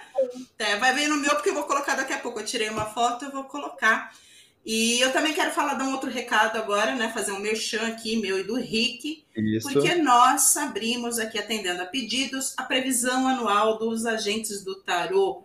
Então, assim, a gente está com a agenda aberta, acho que ainda tem mais umas duas vagas só para as previsões de 2022. Então, se você quer ter aí a sua previsão 2022 com dois tarólogos, eu e Rick, é só mandar um zap ou entra lá no direct que o Rick responde e faz o seu agendamento, tá bom? Pessoal, muito obrigada. Lisa, muitíssimo obrigada. Rick, meu amor, te amo. Obrigada de novo. Vocês que nos assistiram, brigadão, tá? Pessoal, vamos encerrar então. Esse foi o nosso décimo episódio. Eu quero agradecer todo mundo pela presença, pelos comentários, pelos likes. A gente fechou aqui com uma audiência do, do pico, no, no, no, tópico, no apogeu. Então, assim, foi incrível. Uma audiência plus. É. Isso, uma audiência plus. plus. E se você ainda não assistiu os nossos episódios anteriores, corre lá no nosso canal, tá? Tá tudo no YouTube. Nós estamos também nas plataformas de podcast, no Spotify, Google Podcast, Apple Podcast, assim vai. Temos o nosso site www.agentesdotarot.com.br. Em breve teremos a nossa lojinha com canecas e mimos. E muito obrigado, encerramos por hoje. A gente se vê no próximo caso, gente. Beijão para todo mundo, muito obrigado. Beijo! Beijo. Vamos! Tchau, tchau.